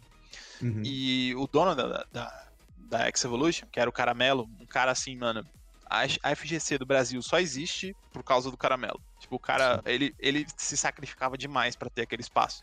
Ele saía no 0 a 0 com a Lan House só pra ter um espaço pra FGC jogar. E aí ele chegou na gente e falou, mano, é, quando vocês ficam aí na madrugada, é, eu tenho que pagar o rapaz que fica na, recep- fica na recepção, né? Porque ele tem que gerenciar e tudo. Uhum. É, eu tenho que pagar um funcionário. E se não der 10 pessoas, é, eu não consigo manter o evento, porque eu não consigo nem pagar o cara. E aí a gente falou, puta, o que a gente vai fazer, mano? E aí na sexta, os caras jogavam no Friday Night Farofa, o FNF. Os caras Uhum. jogavam Marvel. Marvel, basicamente Marvel.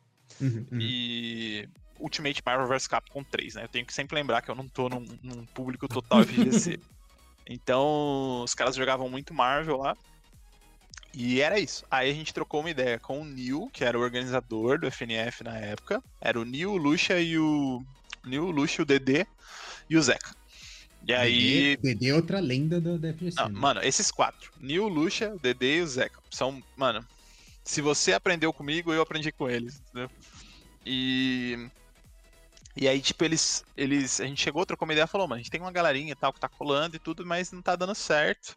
É, a gente tá com pouca gente e tal, não cabe aí no seu evento. Ele falou, ah, mano, a gente tem um número, tipo, uns 30, 35 aqui, se você colar, acho que dá certo. Aí, beleza, a gente começou a jogar KOF lá, só que o FNF, ele era muito diferente do que a gente fazia. O que a gente fazia era um evento, mano. A gente ia lá, sentava e jogava. Às vezes, streamava. O FNF já tinha um conceito meio esporte, sabe? Então, todo dia tinha torneio, toda era o FNF era na sexta, né? Friday Night Uhum. Farofa. Então, tipo, era sexta, começava às 10 da noite e ia até às 6 da manhã. E aí, a gente começou a comparecer, e aí os caras falaram, mano, vocês têm que fazer um torneio de coffee aí, mano. Só que aí, Né? tipo, a gente não tinha esse, esse, esse cacuete, né, de negócio. Aí falou, quem, quem se dispõe a fazer um torneio? Aí, tipo, olha pra um, olha pra outro. e eu era novato, e eu era muito ruim. Tipo, muito ruim. Não que tenha mudado muito, né, mas eu era muito ruim. E o nível na. Tipo, imaginem que assim, você está competindo num, num cenário onde a sua cena tem nível internacional. E você é um novato, você nunca competiu. Cara, vai ser muito difícil. Então, Uhum. quando eu cheguei na KOF, o nível era muito alto. Tipo, os caras batiam de frente com qualquer cara do mundo. E eu tinha jogado com os caras da minha rua. Então, tipo, era um nível muito discrepante. assim. E aí eu falei, ah, cara, eu, eu tenho tempo livre. Né? eu tô sempre de próximo. Então eu, eu posso organizar, só que eu não sei, eu não sei como é que funciona. Você me ajuda? Aí o Neil falou, ó, mano, é isso aqui. Me deu um papel. Ensinou desenhou ensinou a essa fazer bracket. Double É. Elimination. de- desenhou a bracket na mão e falou: Ó, os caras vão morrendo aqui, cê- os que for morrendo, você põe aqui, os que for ganhando, você vai avançando. Beleza. E aí, ele me deu o papel na mão e é assim que eu virei organizador. Aí, mano, eu fiquei. Eu fiz acho que umas três semanas seguidas, assim. E os caras falaram, mano, você, vai bem com isso aí e tal, você consegue organizar, sabe manter o negócio estruturado. Vem fazer parte da FNF, mano. Ajuda a gente a fazer as coisas. E aí eu, hora. cara, eu, eu era muito moleque, eu tinha 19 anos e tal. Mas eu sempre fui um cara muito maduro, assim, muito centrado. E aí eu falei, ah, tá bom, mas é, o que, que eu posso contribuir? Esse cara falou, não, você ajuda a gente a organizar os torneios, tomar as decisões, e a vantagem é que você não vai pagar mais para entrar no evento. Era tipo 15 conto. Aí eu peguei e falei, ah, então já vi vantagem, porque, pô, você com 18, uhum. 19 anos, você não tem dinheiro rolando, né? Início de carreira e tal, tava na faculdade. E aí ele. Eu falei, ah, beleza, então eu aceito. Aí comecei a ir pro, pro FNF como organizador, fiquei lá um tempão, a gente organizou muita coisa, cara. Organizamos circuito. A ideia do circuito que a gente fez no TUC quando ele. A gente não sabia, né? Mas era despedida.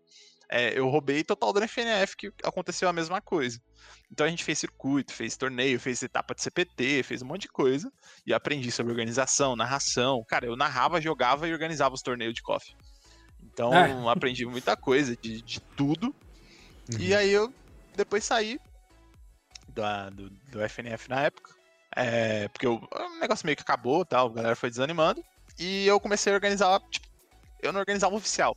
Mas todo torneio que tinha, os caras queriam que eu ajudasse, entendeu? Porque como eu tinha, pô, o cara narra, o cara joga, o cara sabe como é que funciona. Eu, eu ia no pé dos caras, tipo, ô Roma, você se inscreveu? Vai lá se inscrever, mano, faz lá, porque como a cena era muito diminuta, a gente tava uhum. falando assim, tipo, o torneio bombou, dava 40 pessoas. Então, uhum. se eu não ficasse no pé dos caras, os caras não iam, tá ligado? E eu queria competir, queria fazer parte. Então, os caras que sempre que me queriam perto. E aí eu comecei a, tipo, organizar aqui, ali e tal. E fui assim até a gente chegar no, no ponto do Tuque. E aí, é só um, um, comentário rápido sobre uma coisa que você falou. Eu tive, eu tive uma reunião hoje com uma grande empresa de produção de eventos, que a gente vai fazer um evento grande para uma publisher aí. É... Quem me acompanha sabe as publishers para quais eu trabalho, é para uma delas. E é engraçado porque é uma galera totalmente de fora de, de fighting game, de qualquer coisa, uma, uma galera de produção de evento mesmo, né? E a gente explicando lá o run of show, né? A gente detalhando todos os passos da, do programa, como é que ia ser, não sei o que lá. E aí o cara falou assim: como assim a final pode ter uma partida ou pode ter duas? Faz, é porque, é porque pode resetar, né? Cara, isso não faz sentido. Ou é final ou não é final, porque pode ter outra. Cara, aí eu tive que explicar uma bracket de double elimination pra um cara que nunca competiu. Difícil. É difícil porque difícil. a galera tem muita referência de Copa do Mundo. Muito. É. Tipo, ah, não, Copa, então é Copa do Mundo? Fala, não, o cara perde, ele vai pra repescagem. E aí ele pode chegar na final. Mas como ele vai chegar na final da repescagem? Pois é, então. Mas aí chega na final, não é só uma final? Não, tem que resetar. Então, tipo, é, é complicado de explicar para quem não entende. E, e, mesmo nos card games, assim, não é comum nos card games você ter double elimination, né? É que na FGC isso é padrão total. total. É porque demora, né? É, sim. O é, double elimination demora. Demora. Então, muito. tipo, se você tem uma partida que demora, fica, fica difícil. E aí, tipo, beleza, aí saí da FGC, a, a KOF 13 morreu, né? Entrou a KOF 14, eu não gostei do jogo. Eu dei uma afastada da cena. E aí voltei para organizar a competição quando o MTV me chamou e falou, mano, é, a gente vai fazer um. A gente vai fazer um, umas jogatinas aqui em casa. Você consegue me ajudar com os monitor, tomada, essas, eu sei que você tem essas coisas. Como eu sei das necessidades da FGC, né? É, eu sempre que aparecia um monitor, assim, sei lá, nego tá saindo da cena, falava, mano, vou vender o meu monitor aqui, tô vendendo barato, 300 reais, ou via promoção, tal, eu sempre comprava. Uhum. Falava, mano, eu sei que precisa, uma hora posso, isso aqui vai ser útil, seja para fazer dinheiro ou seja para usar. E aí ele foi e falou, mano, a gente vai fazer um, vai fazer uma jogatina, você consegue trazer uns monitores? Eu falei, mano, eu tenho três monitores para levar. Então levei os monitores tal, a gente fez a jogatina e nessa nasceu um grupo, né, de, de WhatsApp que a gente foi adicionando todo mundo, passando, falando, vai chamando todo mundo aí pra colar na jogatina. No final o grupo deu 200 pessoas, só a galera Caralho. de São Paulo, foi aí que eu conheci o Roma. E aí a gente começou a jogar tal e fazer. Isso Só é uma coisa que... muito legal, né? Que a gente, a gente faz isso pré-tuque, né? Então a gente se uhum. reunia lá na casa do, no, no, salão de festas do MTV. Cara, cada um levava um monitor e um videogame, tá ligado? Quem tinha, o, o Vini, por exemplo, levava uma pancada, porque ele tinha vários. Mano, a gente chegava, ia montando as estações e, cara, a gente, é, no caso da, da jogatina no, no, MTV, era a tarde inteira, né, mano? Mano, aí a gente pedia Habib, sabe? Cada um Porra. um pouquinho, pedia uma caixa com reais. 200 esfirra, tá ligado? E, mano, vai comendo aí, quem não pôde contribuir, tudo bem, vai, pega aí um pouco, mano. E a galera levando salgadinho. Mano, eu acabei de lembrar da história do Esquerdinha, lembra? Nossa senhora, velho. Mano, Mano, o esquerda conta, é. Conta a história do esquerda. Não, eu vou ter que contar. É assim, ó. Imaginem, nesse meio, nesse negócio de estar tá organizando tal, a gente foi adicionando a galera, e tinha um- uns caras, imagina, tipo, tem um monte de gente num evento. Então, Uhum. quando, quando a galera colou, nem todo mundo se conhecia. E Uhum. tinha dois caras que era a primeira vez que eles colavam num, num evento offline, assim. Era o. Vou dar nome aos bois aqui, porque a história é engraçada. Não, vamos. É o Gleison Sim. e o. que é o, X- o, é, o X- o. X-Duff e o Ronaldo Charuto. E o Tava Ronaldo mais Charuto cedo, tava inclusive. Não, não sei se É, ele tá tava- ainda, mas tava no chat. O Ronaldo Charuto, ele veio do Rio de Janeiro, ele tava se mudando pra São Paulo, era, sei lá, a segunda semana dele em São Paulo. Carioca, acho que ela é de.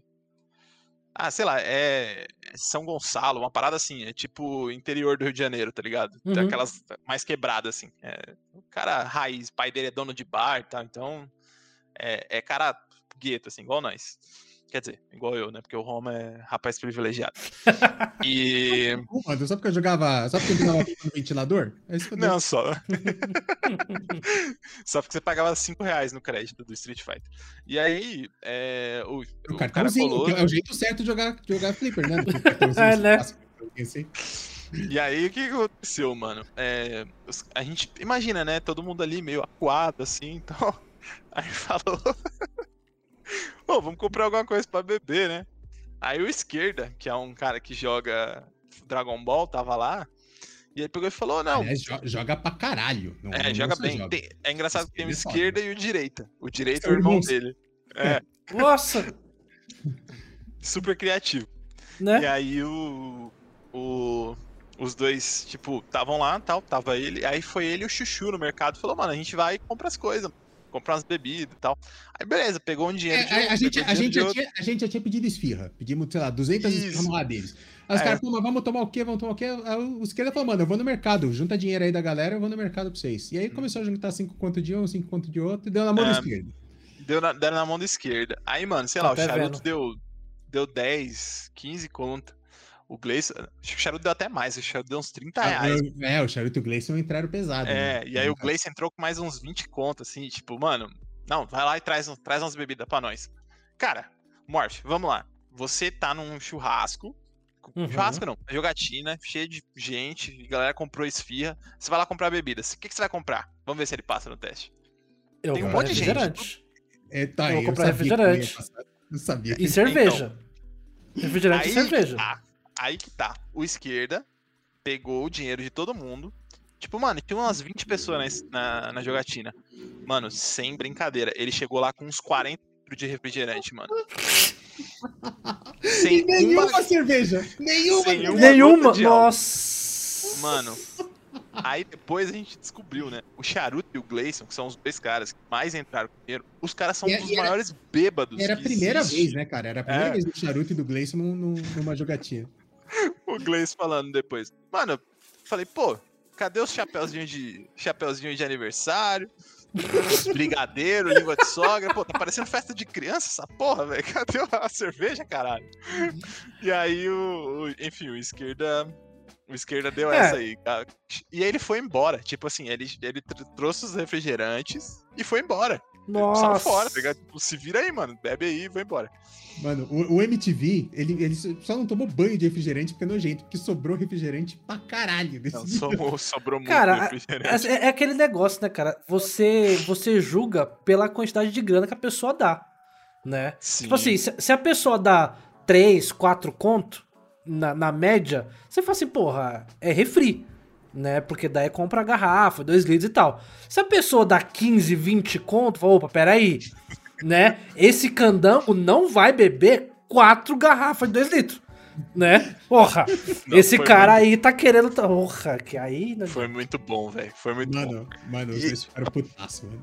E, é, e aí, assim, é, aí pra, pra voltar pro tópico, né, de organização, é, a gente fez isso e tal, e aí começou, a gente conheceu uma galera é, que organizava uns eventos, é, uns corujões da Max Arena, pra quem não é de São Paulo, cara, é um puta Achei- espaço nice. Achei que esse nome tava proibido, mas ok. É, então, mas é, é- Enfim, é a Max Arena, é um espaço legal, pessoas não legais organizam, mas o espaço é legal. E aí nós fizemos alguns corujões lá, só que é tipo assim, mano, eu namoro, né? É, não, E é só aí- assim pra galera entender. A Max Arena é uma lan house, essencialmente, né? Sim. Só que a, a gente a- É, não alugava. é bem uma lan house, né? É uma arena de É esporte. é um espaço, é. mil lugares. É, então, mas, mas eles alugavam pra, pra, pra Lan House à noite, né? Sim, Tipo, sim, eles, sim, eles tinham um palco gigante e tal, pra, e a gente fez evento lá, inclusive, né? Mas é. Eles tinham, essencialmente, pra você alugar durante a noite, era uma Lan House. E a gente começou a alugar pra virar corujão lá. E, tipo, a gente cobrava entrada, né? E uma parte ficava pra, pra Max Arena, uma parte ficava para o pessoal da organização. E, enfim. E a gente, mano, virava a madrugada lá, cara. Entrava 10 horas da noite e ia sair só 6 horas da manhã. E como lá só tinha os monitores, mas pelo menos já tinha os monitores, a gente só se revezava pra levar os consoles, tá ligado? Porque Uhum. lá só tinha PC. Então a gente levava os consoles e virava a madrugada na Max Arena. Era, puta, era da hora pra caralho, mano. Sabe? É, era muito louco. E aí, assim, eu, eu namoro, né? E ficar todo fim de semana indo jogar dá um pouco É de dureza. confusão, né? Porque eu trabalho de segunda a sexta, a gente não morava, não morava junto. Eu já era casado, mano, nessa época. aí. E. Nossa. É que é casado é um pouco, acaba sendo um pouco mais fácil, É né? mais fácil, mais fácil. Você tá fácil. Eu já convivendo com a junto, né? É, já vivi junto. É, imagina, tipo, eu, eu chegava na minha namorada e falava, então, esse fim de semana a gente não vai se ver porque eu vou jogar videogame. E aí o negócio começou a ficar azedo. E aí eu peguei e falei, bem, então precisamos de uma solução. Aí o. Nessa época que eu tava pensando, mano, como é que eu vou fazer? Eu vou começar a jogar online e tal, porque eu nunca gostei de jogar online. Pra quem não é da- do fighting game, online no fighting game, em, em geral, é uma bosta. Tipo, não funciona direito, é, é É. lag pra cacete, enfim, é, é- Você passa mais raiva com o online do que com o jogo. E. Aí a gente. é, enfim, eu, eu sempre preferi jogar offline. E aí a, a galera. A gente con- conviveu com essa pessoa, né? E o cara chegou e falou: falou "Ô, tem um espaço lá na, num bar, lá na Rua Augusta, chama Vitrine. E os caras têm espaço lá pra fazer uns eventos, cara, na semana, quarta-feira. O que, que você acha? Falei, ah, mano, não sei, pode ser que dê certo. Que, Pode que era uma que galera já do, do não fighting game que fazia lá, né? Era um Isso, torneio de os Smash. caras faziam torneio de Smash lá, joguinho de empurrar e tal. Aí. Aí os caras faziam. É, os caras faziam uns torneios de Smash lá e tal, e eles falaram, ah, tem lá o espaço. E aí a gente pegou e falou, tá bom, vamos fazer um teste. E aí fomos, fizemos o primeiro edição do Tiger Upper Quarta, a gente fez um brainstorm no grupo lá, tipo, mano, vamos dando os nomes. E aí ficou Tiger Upper Quarta, é, porque Tiger Uppercut, né? Que é o nome Uhum. do golpe do Sagat, lá Tiger Robocop. E aí o. Tá, tá invertido Ficou Tiger tela, Upper mas- Quarta. Tá invertido. Não, mas. Tiger Upper Quarta aí na camisa do Roma. Eu, a minha tá suja porque eu fui treinar com ela hoje. Muito orgulho daquela camisa, então eu tô sempre com ela. E- Aí, eu, eu quero aproveitar para fazer uma reclamação da camisa, que você que organizava, né, as camisas. Vinícius. ela, se- ela, ela sempre serviu muito bem em mim. E desde a pandemia ela tá apertada, cara. Eu acho que ela encolheu. É, eu vou É, reclamar isso aí é- Do, do tecido da camiseta, porque só lave pode ser esse o seca, problema. o... a lave Entendi. seca, Roma. Você botou na lave seca e ela encolheu. Tá Esse é o problema. Entendi. Só pode ser isso, né? Que ela, cara, enquanto, enquanto a gente tava indo pro tubo toda semana, ela servia perfeitamente. Agora ela tá apertada pra caralho. Enfim, aí o. Aí a gente fez o Tiger Upper Quarto, fez a primeira edição, o negócio começou a dar certo. E aí, cara, eu, eu já conhecia. Eu já conhecia bem da, da cena, né? Conhecia muita gente, eu já sabia organizar. Então eu sabia o que, que a gente precisava. E aí, cara, a gente foi organizando e foi fazendo. O Roma tava lá, ele fala que foi convidado no final do ano, mas a real é que ele já fazia parte, entendeu? Ele, a gente só oficializou, falou, mano, você quer fazer parte oficialmente? Porque você já ajuda tanto que ele ajudava a montar, ajudava a desmontar. Tava lá todo dia. Falou, Aí eu falei, da É, hora, quanto que eu vou ganhar com isso? Como a MTV fala, né? Uns 300 reais por semana. Cara, Meu o Deus. MTV mandava essa em casa pra justificar tá lá toda quarta-feira. Não, rende uns 300 conto pra nós por semana, mano. A gente não Meu tirava, só, só gastava. Muito pelo Não, mano. Padrão, né, cara? Padrão. Ah, Não, a, a gente. ah, não, Eu quero deixar. A gente não. Quem investia grana nessa merda era o Vinícius e o, e o MTV. Não, é. A gente chegou a ficar, sei lá, 10 pau negativo, tá ligado? Foi, foi loucura, assim. Mas, assim, é- esse é um ponto que eu tenho pra mim, né? Eu só quis organizar o torneio quando eu tivesse estável financeiramente, pra não depender do dinheiro do torneio, pra não tentar Pode fazer crer. dinheiro numa coisa que não dá dinheiro, entende? Você tentar espremer a laranja que não tem mais suco. Então, tipo, Uhum. cara, FGC não tem dinheiro, não adianta, não adianta. Pra você ter ideia, cara, a gente cobrava 20 reais na inscrição, a gente baixou pra 10, dobrou o público, porque a galera não conseguia pagar 20 reais toda semana. Você Cara, entende é- isso? Tipo, Eu, eu, vou te falar um, um choque de realidade que eu tomei no meu primeiro torneio da FGC. É, o, o Vini fica me chamando de privilegiado, mas assim, eu, eu tenho uma família legal e assim, sempre foi uma família que teve grana e tudo mais. privilégio. E sempre, sempre foi de boa. e aí, mano, a primeira vez que eu fui no, no, no torneio lá da No Limits, lá no Tatuapé, eu fui lá tal, aí eh, 10 reais de inscrição, lá era 10 conto já, né, de inscrição. E, cara, eu sou um cara que sempre paguei tudo no crédito, mas é porque é um costume meu, pra acumular ponto. O, o Firenze faz isso também, né, se eu não me engano. Uhum. É, cara, se eu vou comprar dois chicletes na padaria, eu pago no crédito. Foda-se. É ponto pro cartão. Eu, eu, eu tenho o controle financeiro suficiente para Assim, a minha conta corrente, a movimentação é zero. Eu pago tudo no cartão de crédito e pago a fatura do cartão no mês seguinte. E aí eu cheguei lá na No Limits e falei assim, mano, ela falou, ah, 10 reais de inscrição. Eu falei, ah, não, tá ótimo. Pode ser no crédito, mas é porque eu pago tudo no crédito. Ela pode, você quer parcelar? Eu falei, caralho, mano, a inscrição de 10 pontos, tem gente que precisa parcelar, mano. É, o Aquele- negócio era feio. Caralho, mano. A, a, a, a, a gente tá acostumado talvez um pouco aqui com, com os card games, que a galera que é um pouco melhor, assim, a- o público de card games é um público um pouco mais, assim, estabilizado financeiramente. O público da FGC tem, óbvio, tem a galera que é su- super bem de vida e tudo mais, mas tem muita gente, mano, que sim, era 20 conto a inscrição do Tuque e tinha gente que não ia porque era 20 conto. Quando a gente baixou no ano seguinte pra 10, dobrou de público, cara. Dobrou de público. Gente, e teve muita gente. que A pessoa não. Pô, ninguém quer falar que tá numa situação financeira fodida, né? Uhum. Mas aí você. Tipo, depois que a gente baixou o preço, o cara falou, pô, mano, é. Da hora que vocês baixaram, porque agora eu consigo vir toda semana. Ou eu consigo vir duas vezes no mês. Ou eu consigo vir Uhum. uma vez no mês, tá ligado? Tipo, 10 reais, mano.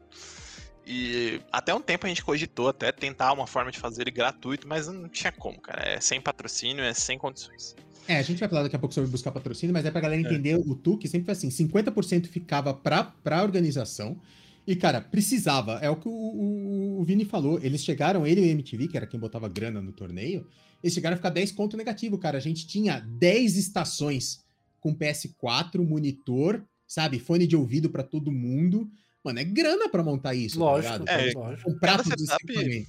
No, no, no, no limite do limite, assim, o setup custava dois mil reais. No limite, É. assim. Tudo barato. E a gente, a gente já tinha assim, o grande benefício que a gente não pagava o aluguel do espaço, né? Que pelo menos assim, era um acordo que a gente tinha com o Vitrine, né? Que era o, o bar que a gente fazia aqui em São Paulo, que assim, eles cediam um espaço de graça pra gente e ninguém podia entrar com comida e bebida. Que era uma É. grande treta, inclusive, que muita Sim. gente, sabe, é, é, é, contrabandeava a comida pra dentro, e aí, dando, cara, os Não, cara, putaço com a gente. Mas era, era o nosso jeito. Cara, a gente chegava a levar o quê? 60 cabeças por semana? Vini? Sim, sim. No, no, no último, no último trimestre, que, que foi. último bimestre, né? A gente começou em fevereiro, parou no meio de março. É, naquela época ali, tava na média de 60 pessoas. É, Cara, você tem noção do que é isso, cara? Você arrastar 60 pessoas toda quarta-feira à noite pra jogar um campeonato, cara. E assim, presencial, a galera lá presencialmente. E esse Era era, é- era o nosso jeito de pagar o TUC, o, o É. vitrine, né? Assim, cara, não, e- não, não cobra aluguel da gente do espaço, nem energia elétrica. É, a gente só quer um, a gente quer um espaço, é, a gente quer um espaço internet para fazer a transmissão e um telão pra gente transmitir para quem tá aqui no bar também a- as partidas, né? E aí, e cara, é só que 50% do, do, da grana das inscrições ficava para para organização, porque tinha que pagar esses equipamentos, que teve um, um investimento inicial aí do Vini e do, e do MTV. E, e, e os outros 50% era pote, era para pagar o, a premiação dos players, né, cara? Sim, e pra vocês terem uma ideia, é, tipo, o que a gente arrecadava no mês de, de valor não pagava a parcela do que a gente tinha pagado, tava parcelando de equipamento, entendeu? Tipo, sei lá, Uhum. arrecadava 300, as parcelas dava 500 reais. Então, cara, a gente cobrava porque tinha que cobrar, senão é, a gente poderia, a gente não ia cobrar, entendeu? Porque não, não era, a intenção não era ganhar dinheiro, era pagar, parar de gastar, porque eu lembro de uma conversa que eu tive com o Roma até, Uhum. e ele falou, cara, eu preciso de ajuda porque eu tô pagando pra isso acontecer, tá ligado? A gente tá pagando pra isso acontecer. É, eu falei, cara, é meio que assim, entendeu? Você, você tem Sim. que gostar da coisa e levar isso como um hobby, porque isso, isso pelo menos me ajudou bastante no trabalho, né? Na carreira profissional, porque eu, eu aprendi a liderar na FGC, eu não aprendi a liderar dentro do trabalho. Depois eu tive meus liderados dentro do trabalho, mas aprender a ser um líder, explicar pra pessoa o que, que ela tem que fazer, como que funciona, etc. Saber gerenciar as pessoas, os atritos, as confusões entre as. Cara, você aprende isso aí tudo na FGC, organizando, cara. O Roma, a gente é da mesma área e ele é, tipo, sei lá, umas três senioridades acima da minha na parte técnica. Só que. Achei que você ia falar de idade, filha da puta. É. e aí eu tenho, eu, imagina, eu tinha que gerenciar ele, o AD, que era um moleque novo, tipo, que novo tá aqui não, no né? chat também, né? É, tá aí no chat, mas tipo. Ele é um cara, tipo, novo na cena, assim, de, de Uhum. organização e tal. Tinha que organizar a MTV, que é um velho ranzinhos. Então, tipo, a gente tinha esse trabalho aí de, de gerenciamento, né? Então, cara, eu falei, leva isso como aprendizado pessoal, não leva como, como gasto, senão você desanima, cara. É muito dinheiro. E é isso, é, e aí, mano, e o Tuque foi, foi. Cara, você acha que o Tuque é o seu maior sucesso como organizador? Porque teve o. o- aquele que a gente organizou lá na Max Arena, como é que chamou? Ai, caralho. O Battle Coliseum e o é, Crush foi- Counter. Um Cara, assim, evento é- né, cara? Hum, a gente fez. Eu lembro que o MTV fez a conta no fim do ano, eu lembro? Em 2019 a gente fez mais de 50 eventos, não foi? 50 não, deu muito mais. Deu, deu pra caralho. É, porque a é- gente fazia toda semana com férias bem curtinhas ali no final do ano, né, de dezembro. Sim. E fora que a gente fazia Corujão na Max Arena, direto, e fazia torneios grandes, assim, fazia Tiger Upper Cup, que era, a, tipo assim, a cada oito edições a gente fazia um, um, um torneiozão. A gente chegou a fazer na, na Team One Academy, né, na... Que é Duas a, vezes, três A, vezes. a arena de, da, da Team One, a gente Que Ah, foda. conseguiu parceria lá para fazer lá, fazia na Max Arena, fazia no próprio Vitrine e fazia também o, o Battle Coliseum, né? O, o- na verdade, eu fazia participei muito pouco da, da organização do Battle Coliseum, eu só trabalhei, né? na- na É, eu, você tava já na. Você tava. eu Não, já tinha saído, né? Eu já tinha não, é, saído então, da. não com o freio de mão puxado, que é uma frase cruel essa, mas você tava meio que tipo assim. Não, deixa eu. Eu, eu mesmo decidi, falei, deixa você um pouco mais longe, porque você já ajudou a gente pra caramba, você já tá nessa sobrecarga, então fica tranquilo que essa a gente toca. Mas no final você acabou ajudando, porque não tem como, né, velho? É, não, na hora lá É. tem que trampar, né, mano? É. É, não adianta. Mas, enfim, a gente fez muita coisa, né? Só que, assim, eu acho que o, o Tuque pode não ter sido o de maior sucesso. Uhum. Mas ele foi o de maior impacto. Porque, porra, no Battle Coliseum, querendo ou não, a gente conseguiu é, vagas, duas vagas para Mundial, 180 mil ienes de premiação direto da produtora. é, a gente conseguiu brinde, prêmio. é, a gente fez um- uma final de circuito, pagando mais de mil dólares. Então foi um negócio gigante, assim. sabe? Conseguimos, conseguimos um rombo financeiro gigante. A gente conseguiu várias coisas também. Mas assim, as entregas foram muito altas, entende? Mas eu acho que o Tuque, mesmo ele tendo entregas menores, ele foi um negócio mais, mais emblemático, assim. Sem o Tuque não teria acontecido o Battle Coliseum. A gente não teria capacidade de fazer o que foi feito lá. E era, e era numa época que era que não a, a cena de, do competitivo tava meio tava completamente apagada, né, cara? E quantos torneios não surgiram graças ao Tuque, né? O, o próprio Treterça depois, ah, o pessoal do Rio começou a se organizar para ter torneios é, constantes e, e o, o Tuque nasceu numa época que não tinha nada, né, cara? Cara, é engraçado, porque assim, o, não sei se você lembra, mas No Limits não ia voltar, né? Tava aquela treta de não sabia se ia voltar, não sabia se ia ter. E, e assim, Morph, quando você fala de FGC, uns 70% é São Paulo. Uhum. tá ligado? 70% é São Paulo e era o maior polo de competição. Só que não era o maior, era o maior polo de competidores, mas não era o maior polo de competição. Na verdade, não era um polo de competição. Ninguém competia. A, a galera saía daqui pra competir fora. E eu sempre tive essa, essa visão de que São Paulo dominava em tudo. E sempre foi. Tipo, todos os jogos na, na FGC. Só que aí chegou no Street 5, o Rio ficou muito forte, porque os caras começaram a se organizar lá. Então, quando eu Uhum. voltei pra cena em 2018, que foi no Fighting Rio de 2018, eu olhei lá e falei, mano, cadê os moleques de São Paulo no top 8 aí? Aí tinha, tipo, dois, os caras caiu rápido, Uhum. e aí, tipo, um monte de carioca. Eu falei, mano, que palhaçada é essa aqui? Aí, tipo, não, a gente precisa fazer alguma coisa. Aí, quando a gente começou a organizar o, o Tuque, é, o nível de competição subiu num nível que, tipo, dois anos depois, é, no Treta, que era o maior torneio da, da FGC Brasil, é, o top 8, os oito melhores jogadores, seis, ah, os seis eram de São Paulo e os seis ficaram nas seis primeiras posições. Caraca. Então, tipo, a gente criou uma Esse- dominância. Esse, esse, treta, esse treta foi foda. Cara, a gente criou uma E a gente tava em dominância, peso lá, né, cara? É, É. Eu fui porque eu narrei, né? Eu fui pra narrar. E já que tava lá, joguei também. E assim, joguei sem medo, né? Porque eu sabia que ia fazer um 0-2 bonito e ia ficar livre pra narrar logo em seguida. É, Mas, cara, a gente alugou duas casas no Airbnb, né? Uma tava o. Não, três casas, na verdade. A galera do Combat Club tava numa casa, eu não era do. Eu tinha acabado de entrar no Combat Club, então eu- eu- eles já tinham fechado a casa entre eles, eu não fiquei com eles. Aí teve uma casa gigante que tava eu, o JB, o, o, o Charuto, o Sagaz. Uma outra casa que tava o Frinícius, sabe? A gente alugou três casas, sabe? Em grandes. Que em- foda. Em Curitiba. E desceu São Paulo em peso, mano, pra lá. Foi muito foda. Não, Então, foi eu- loucura. O- essa parte do, do Tuque, né? é, desde quando eu conheci o Roma, o, o Roma sempre falou com muito carinho, né? Do, do Tuque. E eu e o Roma, a gente, é, nesse. Sei lá, é, a gente tá agora em maio, né? Então eu e o Roma, a gente tá, sei lá, se conhece há um, há um ano e dois meses, um ano e três meses. É, A gente cresceu muito junto, fazendo as coisas junto, os eventos.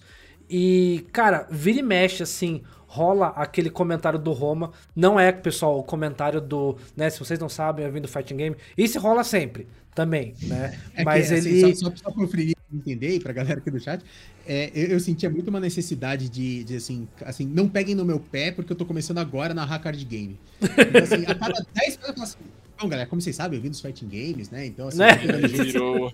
E aí, e aí virou meme, tá ligado? Porque eu falava direto. E aí, inclusive, o Morph, pela primeira vez, fez um evento de fighting game esse fim de semana. que- Exato. Caraca. é, porque a gente, né, o Combat Club faz um trampo pra Capcom, né? E aí, esse fim de semana, tinha trampo da Capcom e da Warner. A gente tinha trampo no mesmo fim de semana das duas. Aí, é, tipo assim, não tinha como eu, o Buiu e o Ed sairmos do trampo da Warner, porque já tava muito fechadinho ali na gente, o, o trampo que a gente tinha que fazer.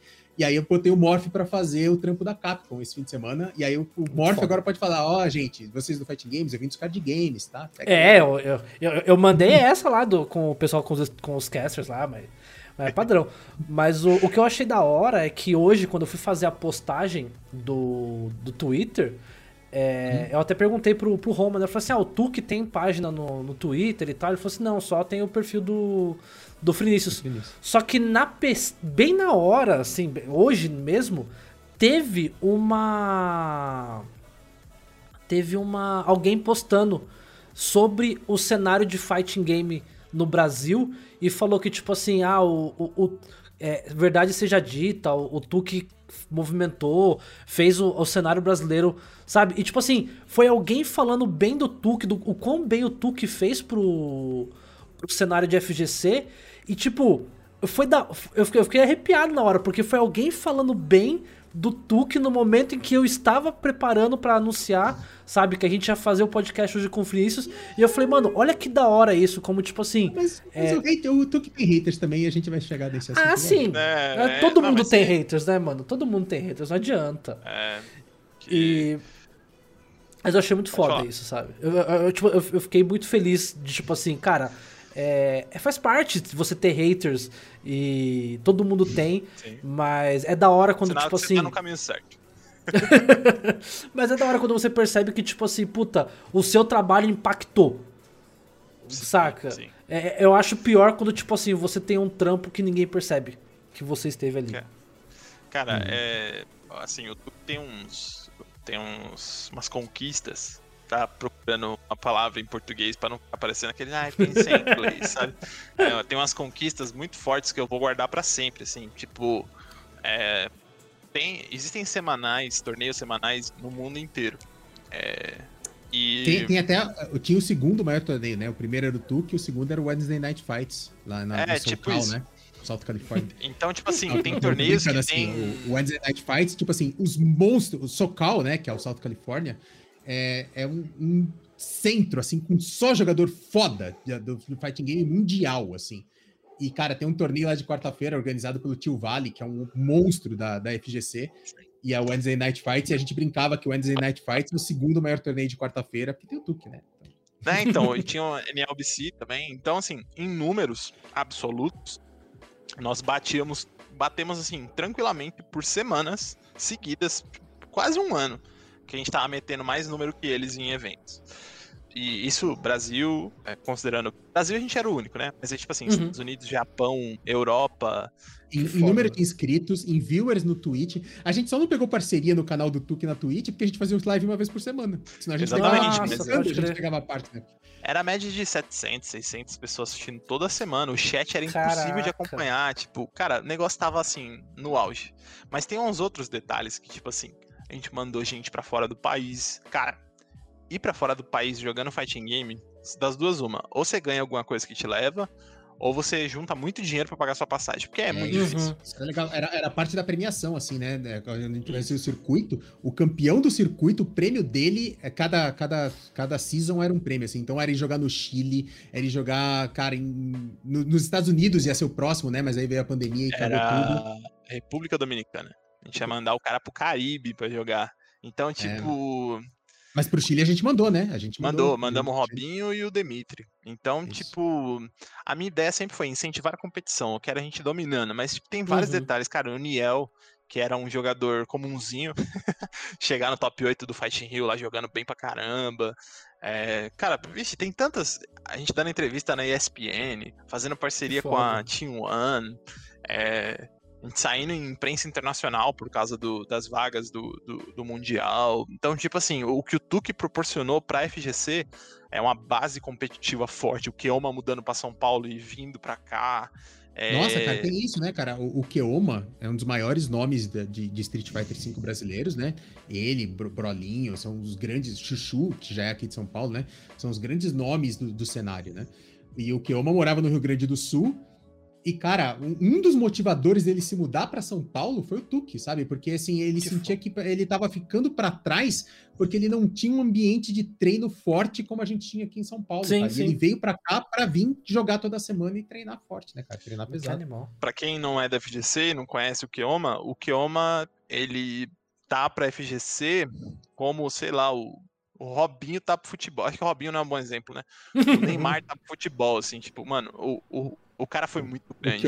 O Keoma é conhecido internacionalmente, né? Ele e o Brolinho É, são conhecidos internacionalmente. Tipo, ele é, ele é nível, nível mundo, assim, não é nível, nível Brasil. Então, o Keoma é um cara super, super respeitado, assim. E aí ele chegou e compareceu no, no, no evento, ficou quase um ano vindo pro Tuque. Aí, enfim, a gente teve que parar. Mas, cara, é, organizar, organizar o Tuque foi muito gostoso, porque ajudou a gente com. Ajudou a cena, sabe? Tipo, criou um- Uhum. e aí movimentou a cena no Brasil. Se você pega os números do- do- dos eventos pré e pós-Tuque, é, é surreal a diferença, assim. Tipo, o Fighting Rio de 2018 deu 65, 68 cabeças. Aí o Fighting Rio do ano seguinte deu mais de 100. Porque, e, tipo, você olhava os números de competidores, metade era de São Paulo. Tipo, 50 crer. pessoas de São Paulo foram Fighting Rio. Mano, e o, 40. o, Fi- e o Fighting Rio desse mesmo ano também foi hype demais, porque a gente tem uma rivalidade muito. É saudável, mas é muito forte com o Rio de Janeiro, né, cara? É. Nossa, então, mano, a torcida tava torcida de futebol, mano. Nossa, Ah, o bagulho tava ligado, cara. O Fighting Rio foi muito hype, foi muito hype. Tinha gente rodando camisa, velho, na torcida. Sei, da hora. virou futebol total. assim. Mano, tem, tem- tem vídeo do, do Zenit é, ganhando do Brolinho. Mano, a gente invadiu o palco, sabe? Comemorando gol, assim, cara, todo mundo pulando no colo do Zenit, É, mano. Nossa, Foi o Zenit que foda. postou no Twitter falando do Tuque hoje. Ah, agora que você É, falou, eu não o lembrei. Zenit, Zenit grande, grande Zenit. cria Não, do Zenit Tuque, é né? meu, meu, meu roommate, né? Eu morei com ele aí até. Ainda, tecnicamente ainda moro com ele porque eu ainda pago aluguel lá, né? Mas eu tô na casa da minha namorada tem umas duas semanas já. Então. Cara, o Zenit também, puto orgulho, porque ele foi pro. Foi campeão latino-americano de Street Fighter V com a camisa do Tuque no- na transmissão, botando a camisa na câmera, assim, ó. Cara, ele jogou Negócio- a Capcom Cup, que é o Mundial de Street Fighter, presencial nos Estados Unidos, com a camiseta do Tuque, mano. eu dei uma nova pra ele. eu falei, ó, mano, tô uma nova aí pra você usar na Capcom Cup, beleza? Ele falou, não, Que demorou, maneiro. vou usar, mano. Com orgulho.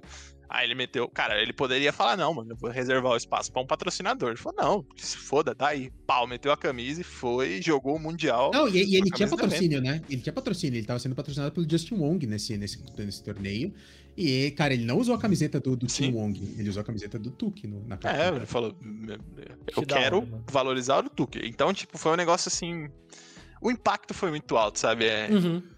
É, é difícil falar, sem lembrar de como era antes e como ficou depois do Tuque e durante o Tuque, né? Porque não teve depois. Depois foi quando veio a pandemia. A gente parou e parou tudo. É, não tem jeito. Mas. É, o- inclusive o último torneio offline no Brasil foi o Tuque, né? Depois. Ah, aí caralho. teve os, os clandestinos aí, mas Hum. oficial mesmo, bonitinho, Uhum. organizadinho, foi, foi nosso. Ô, ô, eu vou pedir uma, uma licença pra você. A, Vontade. a- a pauta originalmente era pra gente falar de Tuque e da Liga Combat Club de Hearthstone. Mas, Uhum. cara, tem muito. A gente já tá com- indo pra quase duas horas de gravação e tem muito assunto ainda pra falar com o Vini. Não, bora. Vamos focar um pouco mais aqui no, no- na- nos fight Sim. games e tudo mais. E a gente faz um outro programa só pra falar de Combat Club e como a gente fez ali com Sim. o Combat Club de Hearthstone e, e os nossos perrengues. Ô, Vini, você tava falando muito de jogar fora, né? É, sobre torneios fora. A gente falou do Wednesday Night Fights, a gente falou de mandar o pessoal pro Chile e tudo mais.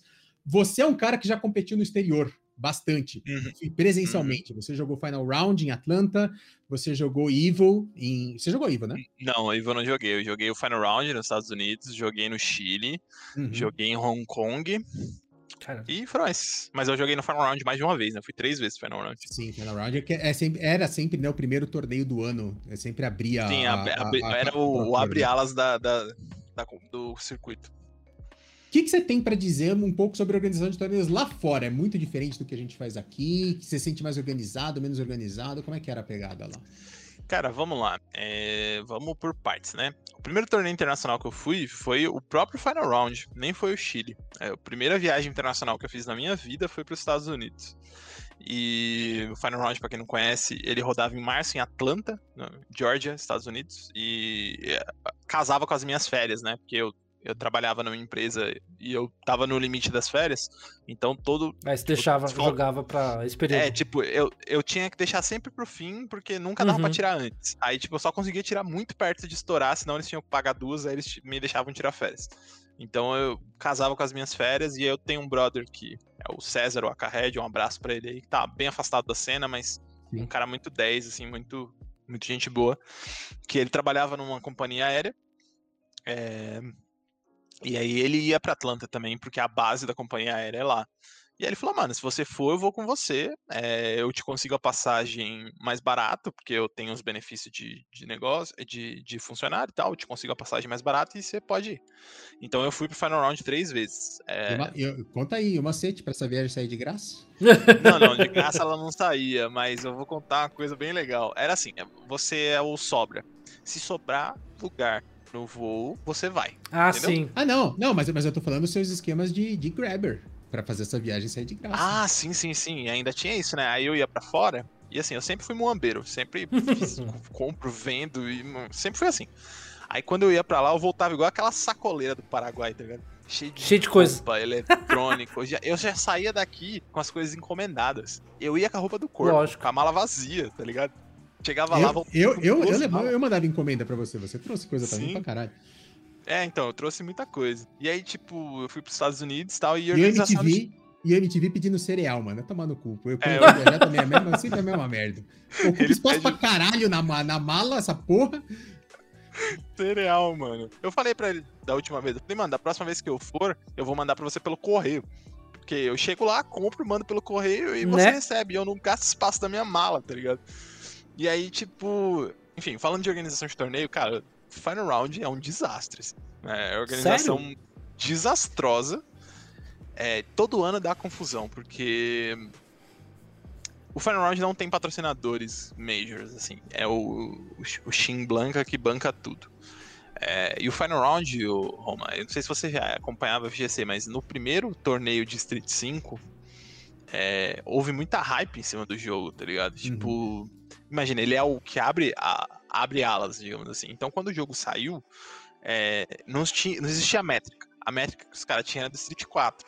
Uhum. Então, os caras prepararam um evento para receber, sei lá, 400, 500 pessoas. assim. Era o limite ali da, da organização. Só no Street deu acho que 1.300 pessoas. Só no Street Fighter. Eu- E eu aí, o então- primeiro ano de Evo também, né? De Street 5, deu duas mil e caralhada de, de Não, pô, inscritos, né? primeiro ano de Evo deu 5 mil pessoas. Isso, isso. Nossa. 5 mil pessoas. Então, tipo, pra vocês terem ideia, o ano anterior é, sei lá, mil. Estourando. Então, Pode crer. cinco vezes o valor. Então, não existia métrica, entendeu? Então não tinha como, como medir. E aí o que aconteceu foi o seguinte, velho. É, o Final Round se fudeu, assim, tipo, atrasou pra caramba, deu tudo errado, não tinha estrutura suficiente para rodar todo, todo o torneio. Deu, os caras bateu cabeça, não tinha staff, deu tudo errado. Aí no ano seguinte, o que, que o, o cara fez? Ele falou, mano, eu vou pra um espaço maior. Só que aí o feedback, você sabe como é que é, né? Cara, organizar torneio é o seguinte: você acertou mil vezes, da hora. Errou É. uma. Você errou uma, acabou, queimou. Você não serve mais. É assim, cara, eu, eu falei né, no começo que eu fui campeão de interclasse, joguei categoria de base, eu sou goleiro. Então eu sei Uhum. como funciona esse negócio, sabe? Tipo, você não pode falhar, não adianta. Se você Sim. falhar, vão lembrar pra Não. sempre da sua falha. Eu, eu também sou goleiro, eu era goleiro de handball no caso, né? O, o- o maluco que vai com a- a- os braços abertos e a cara na frente da bola, uma bola que tem um tiro de canhão. Eu era esse cara. É, mas é, é foda porque assim, se você fizer tudo certo, você não vai ser lembrado. Porque Uhum. vai parecer É. que você não fez nada. Se você fizer tudo certo, vai parecer que você não fez nada. Se você cagou, é quando você vai chamar atenção naquele jogo. Sim, é exatamente isso. Então, tipo assim, aí os caras dobraram o espaço e, tipo, caiu pela metade o número de jogadores. E, assim, eles não têm patrocinador, então vou te dar um exemplo. O que a galera vive reclamando aqui no Brasil: fone de ouvido. Cara, não tem. Não tem. Você chega lá vai jogar sem som. A menos que você leve o seu fone de ouvido. Aham. Então, é, no Brasil ainda tem muito essa cultura de não, tem que ter tudo. E eu entendo, sabe? não é todo mundo que tem. Mas é um negócio difícil de ter. O, o Roma sabe. A gente usava uns fones vagabundo lá, velho. Nossa, que fone mano. ruim. Mas, é- mas, Mas mas, porque, tinha. mano, quebra muito, né, cara? É, Quebra então, muito. E é- você pondo fone E caro, some. né? E some. Ah, é? Tipo, é, problemático. E às vezes nem some que o cara é mal intencionado tá roubando, entendeu? Às vezes o cara tira pra pôr dele, aí o próximo vem, é, tipo, vai colocar, não dá, mete dentro da mochila achando que é o fone pessoal. Por Sim, isso que a gente sim. mete uns adesivos desse tamanho do Tuque, assim, no- nos fones pra os caras lembrar que era nosso. Então, tipo, a organização do Final Round, que eu tenho experiência, é muito ruim, muito mal Uhum. organizado, muito bagunçado e falta equipamento, sabe? Igual falta aqui. É, Porém, os caras têm muito mais recurso. Então, eu vou te, eu vou só dar um detalhe. É, o local de evento que foi super lotado é o Hotel Hilton. Quem manja de, de De hotelaria, né? é, de Uhum. hotelaria, de, de empresa. Cara, Hotel Hilton é um dos ma- uma das maiores redes de hotéis do mundo. É um puta espaço. E é o Hotel Hilton do lado do aeroporto. Então, tipo, é um salão de festa gigantesco. Um salão de festa, um salão de eventos gigantesco. Uhum. É da vocês- Paris pra vocês terem Hilton, uma né? ideia, é, é sim, é o da Paris Hilton. Ah, o, o- a Evo, que é em Los Angeles, é, em Las Vegas, é no Mandalay Bay, né, cara? Que é o É, principal hotel da, da é, cidade, né? não, é absurdo. Acho que é o principal hotel do país, né? O Mandalay Bay. Eu não, não consigo pensar em outro maior importante. Então, tipo. é- é- a estrutura deles é muito melhor. Então, pra gente conseguir um espaço igual ao do Hilton, é. Beira o impossível no Brasil. Eles- Os caras vão cobrar da gente 25 Ah, mil, 30 mil reais pra fazer o evento, sendo que o capital de giro inteiro do evento não dá isso. Contando premiação, inscrição, patrocínio, custo, investimento, não dá 30 mil reais. Os caras cobrariam isso só pelo espaço. É, eu, Então, eu acho que, inc- eu acho que, inclusive, é, é, como a gente não vai nem conseguir falar do Combat Club hoje, acho que a gente pode até fazer uma série disso aqui, né, Morph, de, de organização de Uhum. torneios, e chamar o Sim. Gigio, que é o organizador do É, Treta, chamar o Shogun, Treta. que é o organizador do Fighting Rio, né, e a gente fazer pra cada um desses contar suas experiências no, Ixi, cara, eu de tenho, organização. tenho milhões de pessoas pra te indicar e pra você chamar aqui pra cada pauta. Pra falar de Magic, pra falar de, de fighting E- game, pra falar de então, organização. E- e- inclusive, né, você tá falando da, da questão da organização, que você falou que lá é, é mal organizado. E Sim. aí eu, eu levanto a questão, e aí puxando por experiências nossas, né, que nós tivemos de sair de jogador e virar organizador, né? Porque eu senti muito isso, e aí eu queria ver de vocês. Cara, é, o que me parece, né?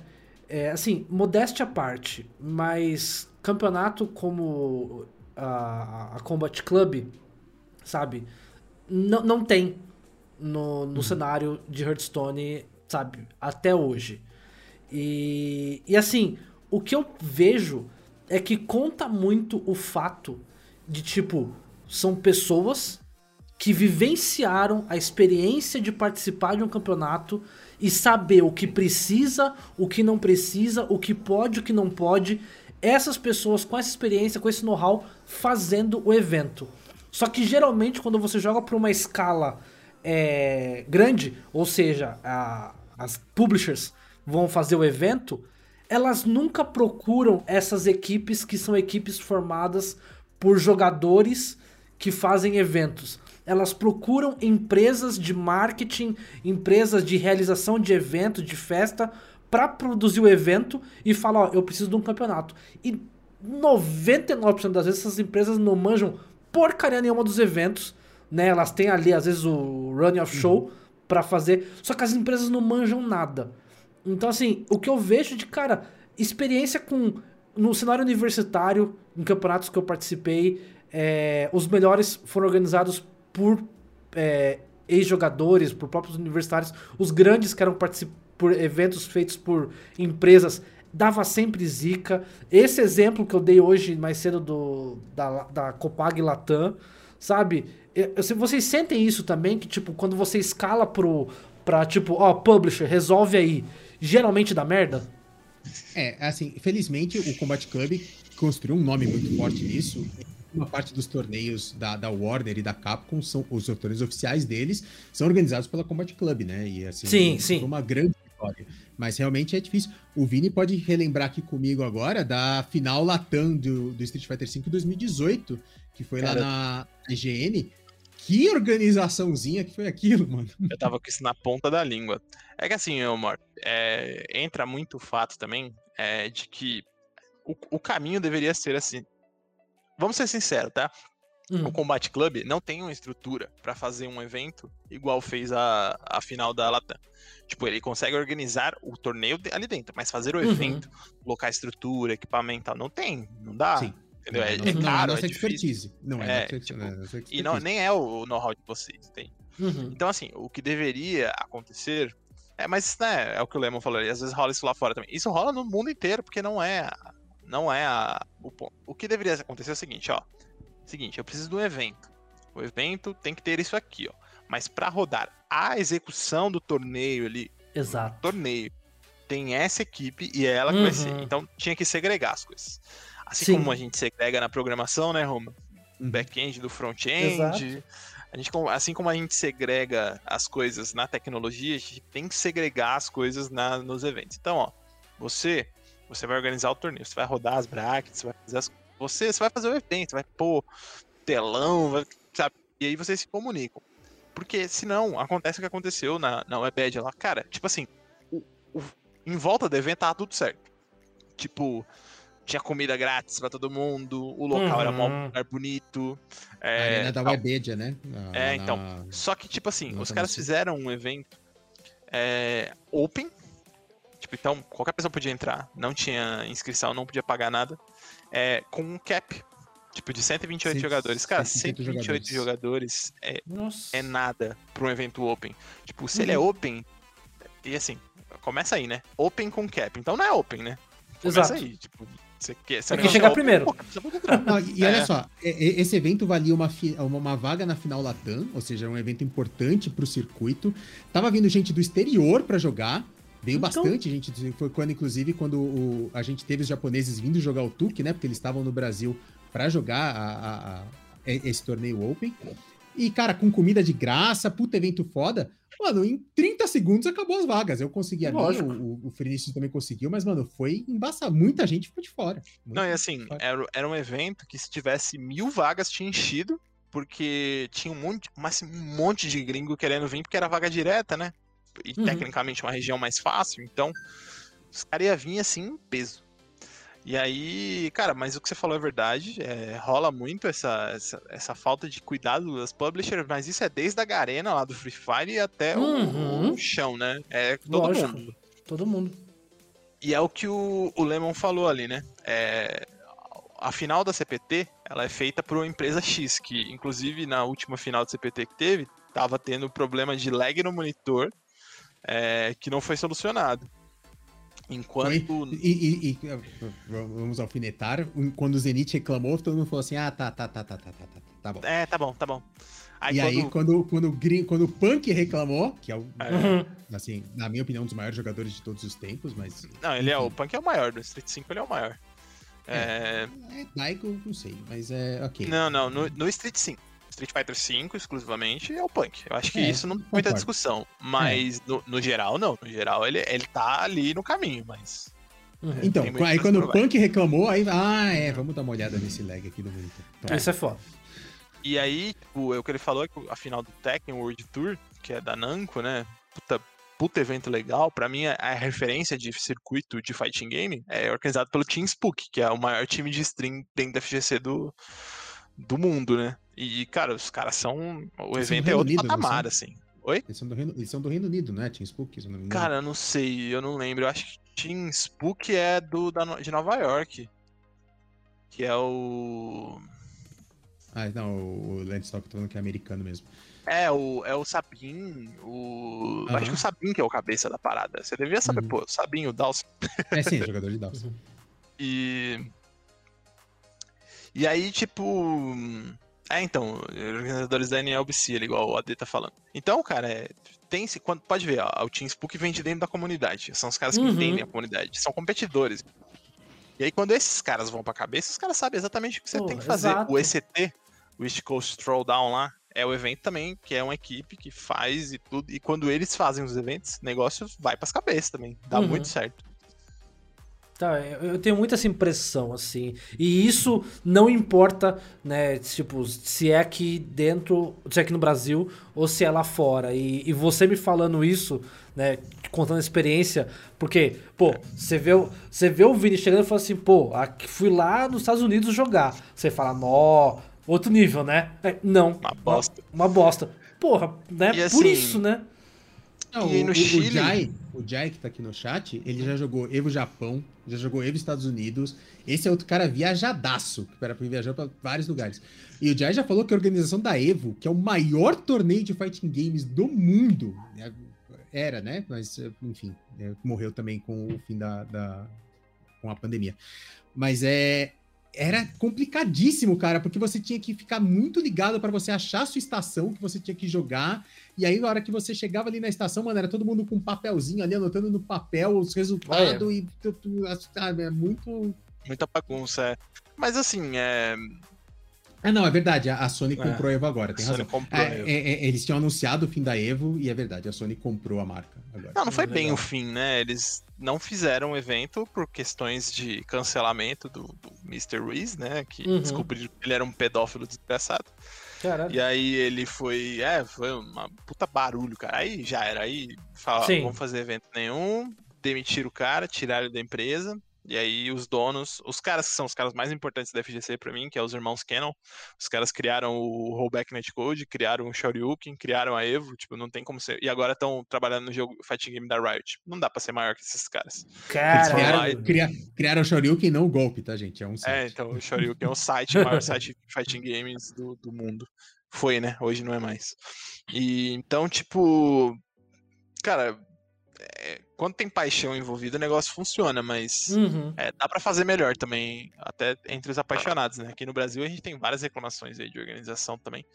Embora a gente saiba que é bem difícil, né? A gente já viveu aí na pele, como a gente tava falando mais cedo aí, questão financeira, é. Às vezes dedicar um pouquinho mais, você, você consegue aí tanto é, trazer. Porque a galera acaba se escolhendo muito nessa parada de não ter recursos, sabe? É, Uhum. e aí quem gosta de assistir o pesadelo na cozinha lá sabe que o Jacan sempre fala, não é porque é barato que tem que ser ruim, né? É, É, você exato. pode dar o seu melhor. é, Tem uma frase que eu gosto muito que é assim: é, não é o melhor, mas é o meu melhor. Então, Uhum. tipo, não é o melhor que dá pra ser, mas é o melhor que eu consigo fazer. Então, tipo, se as pessoas se dedicarem um pouco mais, acho que dá pra fazer um negócio legal.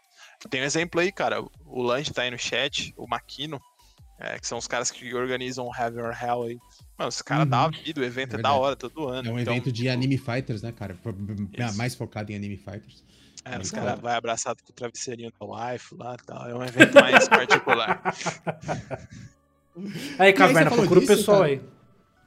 A busca de patrocínio, né, cara? A gente falou um pouco disso, bem difícil, né, cara? É, um- é uma treta. A, a gente fazia torneio pago, e a gente já pode falar daqui a pouquinho sobre a diferença entre fazer torneio pago e fazer torneio gratuito. Mas a busca de patrocínio, principalmente a, a gente que tem jogos muito de nicho, né? Tanto Fighting Games Uhum. quanto o, o- o Hearthstone. Não é um CS, não é um Valorant, sabe? Que são jogos Não que é um muito LoL. mais público. É bem difícil o patrocínio, né, cara? Cara, é. A gente Eu- ainda no Tuque, a gente tinha alguns bons patrocínios, né? A gente Então- tinha o, a Showdown, né? Que dava uma grana todo mês. Cara, Showdown, Titans, A Titans, que já patrocinou a Liga Combat Club de Hearthstone há isso. tempo. o Macherino. E o principal, né? Que era o Vitrine. Cara, o- querendo ou não, o Vitrine, ele ganhava com a gente, mas é, é o conceito de um patrocínio, né? Você paga pra ter retorno. Sim. Então, Vitrine não cedia espaço. Gente, em São Paulo, espaço é, é a coisa mais Vale cara muito. que tem. Então, os caras não cediam espaço e energia elétrica e internet em troca de consumo dentro do bar. E é um negócio que eu tenho certeza que eu conversei muito com o cara que administrava lá. Ele falava, cara, valia a pena demais pra gente, porque vocês lotavam o negócio, tomava Lógico. cerveja pra cacete. A gente secava a geladeira de cerveja nos dias maiores. A gente, a gente- a gente chegou a Caralho. secar a geladeira. Tipo, acabou a cerveja do bar algumas vezes. Não Caralho. tem mais nenhuma. Tipo, não tem mais cerveja. E é, e é um bar na Augusta, grande e tal. Então, Então, né? E, e- outra coisa legal que eles fizeram, né? A gente acabou não, não comentando disso. Como a gente falou, a, a realidade do público da FGC é um pouco mais simples, né? Aí eles criaram um combo de lanche com o nome do Tuque, né? Era o X-Tuque. E era mais baratinho, assim, cara, que era pra galera. Sim. Então ele Ah, só maneiro. servia às quartas-feiras e era um refri, batata e um, um lanchão da hora, mano. Era o X-Tuque por 20 pontos. X-Tuque e o Tuque Salada. É, É. que, Da cara, hora. nossa, isso era da hora, pode crer. É, Então, que isso, isso é uma coisa que pesa do evento presencial, né? Porque quem você tava falando, pô, baixou pra. No começo você comentou que baixou o preço pra descrição de 20 pra 10 conto e dobrou o público, né? E tem o pessoal que pôde começar aí. Porque a diferente do, do, do online, pô, se o cara quer participar de um evento online, ele paga, pô, o cara já tá em casa, ele já tem o, o equipamento, seja computador ou seja videogame, já tem internet, e o cara vai estar ali sim ou sim, né? No presencial, não, né? Tem a inscrição, tem o deslocamento que no mínimo o cara tem um metrozão pra ir, metrozão pra voltar, né? Tem o consumo do cara, porque se o evento é longo, o cara tem que comer alguma coisa, né? Então tudo isso ali vai somando, né? Então acaba pra muita gente faz diferença, como você falou aí. É... Não é todo mundo que é privilegiado, né, Roma? Vocês também. É, então, mas- mas é porque realmente toda semana pesa, cara. Pô, Você. Sim. Porque imagina, ó, se você sua rotina normal, a rotina de uma pessoa normal pré-pandemia, né? A pessoa acordava, tomava um banho, comia, ia pro trabalho, no meio do, dia ela parava pra almoçar, depois ela ia pra casa, no final do dia, e aí chegava em casa, batia um rango e beleza, acabou o dia dela. Esse é o dia de uma pessoa normal, né? Trabalhador Uhum. comum brasileiro. E aí quando o cara se desloca pra alguma coisa fora do horário dele, ele já tem um custo a mais, que é o Exato. da alimentação dele. É, a- a- aquela, noite. conversa, aquela conversa que eu tive com o Vini sobre estou gastando demais por causa do Tuque, era, apesar de eu não pôr dinheiro no Tuque, tipo, a- acabava o torneio meia-noite e meia, muitas vezes, né? Porque, mano, era muita gente, a bracket era longa. Aí eu tinha que ajudar a desmontar as paradas e tudo mais. Resultado, a hora que acabava tudo, não tinha mais ônibus pra voltar pra casa. Sim. Eu tinha que pegar um Uber. Uber. Eu tinha que pegar Cara, Uber um toda Uberzão, semana, 50 exato. pau de Uber toda semana pra fazer torneio pros outros, mano. Eu falei, ô Vini, tá foda, mano. Não, mas tava mesmo, né? Não dava pra, não dava pra negar, não. E aí, tipo, a gente pega aí o exemplo de, de, tipo, imagina, o cara tem que se deslocar, tem que se alimentar, aí tinha que pagar a inscrição do torneio. E aí toda semana, toda semana, tá ligado? Tipo, Uhum. pesa, Exato, pesa pra caralho. exato. Então a gente tentou fazer o máximo, cara, vamos fazer um combo que é mais barato, Que da vamos fazer, é, vamos fazer a inscrição mais barata. E aí, como que a gente vai baratear a inscrição sem penalizar os players? Porque, mano, querendo ou não, os caras estão pagando, eles querem receber de volta quando eles ganham Uhum. um torneio, né? Então a gente, a gente foi descobrir uma plataforma que foi até uma ajuda do Pio aí, que chama o Macherino, que é o, o apoio através de micro, Mano. micro, microações. Ah, a, a galera conhece porque a gente botou Materina na Liga Combat Club de Hearthstone, mas vamos falar desse assunto? Que custa, seus corno, fazer as porra das quests e, cara, digitar um cupom, cara? Cupom, Mano, cara. quer, quer- quer ver eu ficar puto, mano? Quer ver eu ficar puto? Tinha vezes que acabava o torneio da Liga Combat Club. Oh, beleza, parabéns, mano. Qual que é seu usuário no Materino lá pra eu pagar você ali? Mate o quê? Que que é isso? Materino, mano. Mano, o cara que ganhou a premiação não sabia nem o que era, ou seja, o filho da puta não, não, não foi lá contribuir, mano. É, não, eu Nossa, ficava, mano, que eu ódio, ficava mano. puto. Nossa. E aí, a gente tentou o Macherino uma vez e não deu certo. É, foi em um evento que eu lembro que o Robinho ganhou e deu, mano, deu merreca, assim, deu 3 dólares, 4 dólares, ninguém Nossa. engajou. Aí eu falei, mano, como que a gente vai fazer isso aqui dar certo? Aí eu foi, foi que a, tive a ideia. O evento era 15 reais, na verdade, a gente tinha subido pra 20, né? Ah, não lembro agora. Era, alguma- Aí Era É, é, é que 15. tinha- tinha a diferença também de se o cara pagasse em dinheiro ou se pagasse no cartão, porque a gente tinha que pagar as taxas do cartão ainda por cima. É, então, Tem então isso. tipo, foi, foi trabalhoso. Aí eu acho que tava 20 reais o Tuque.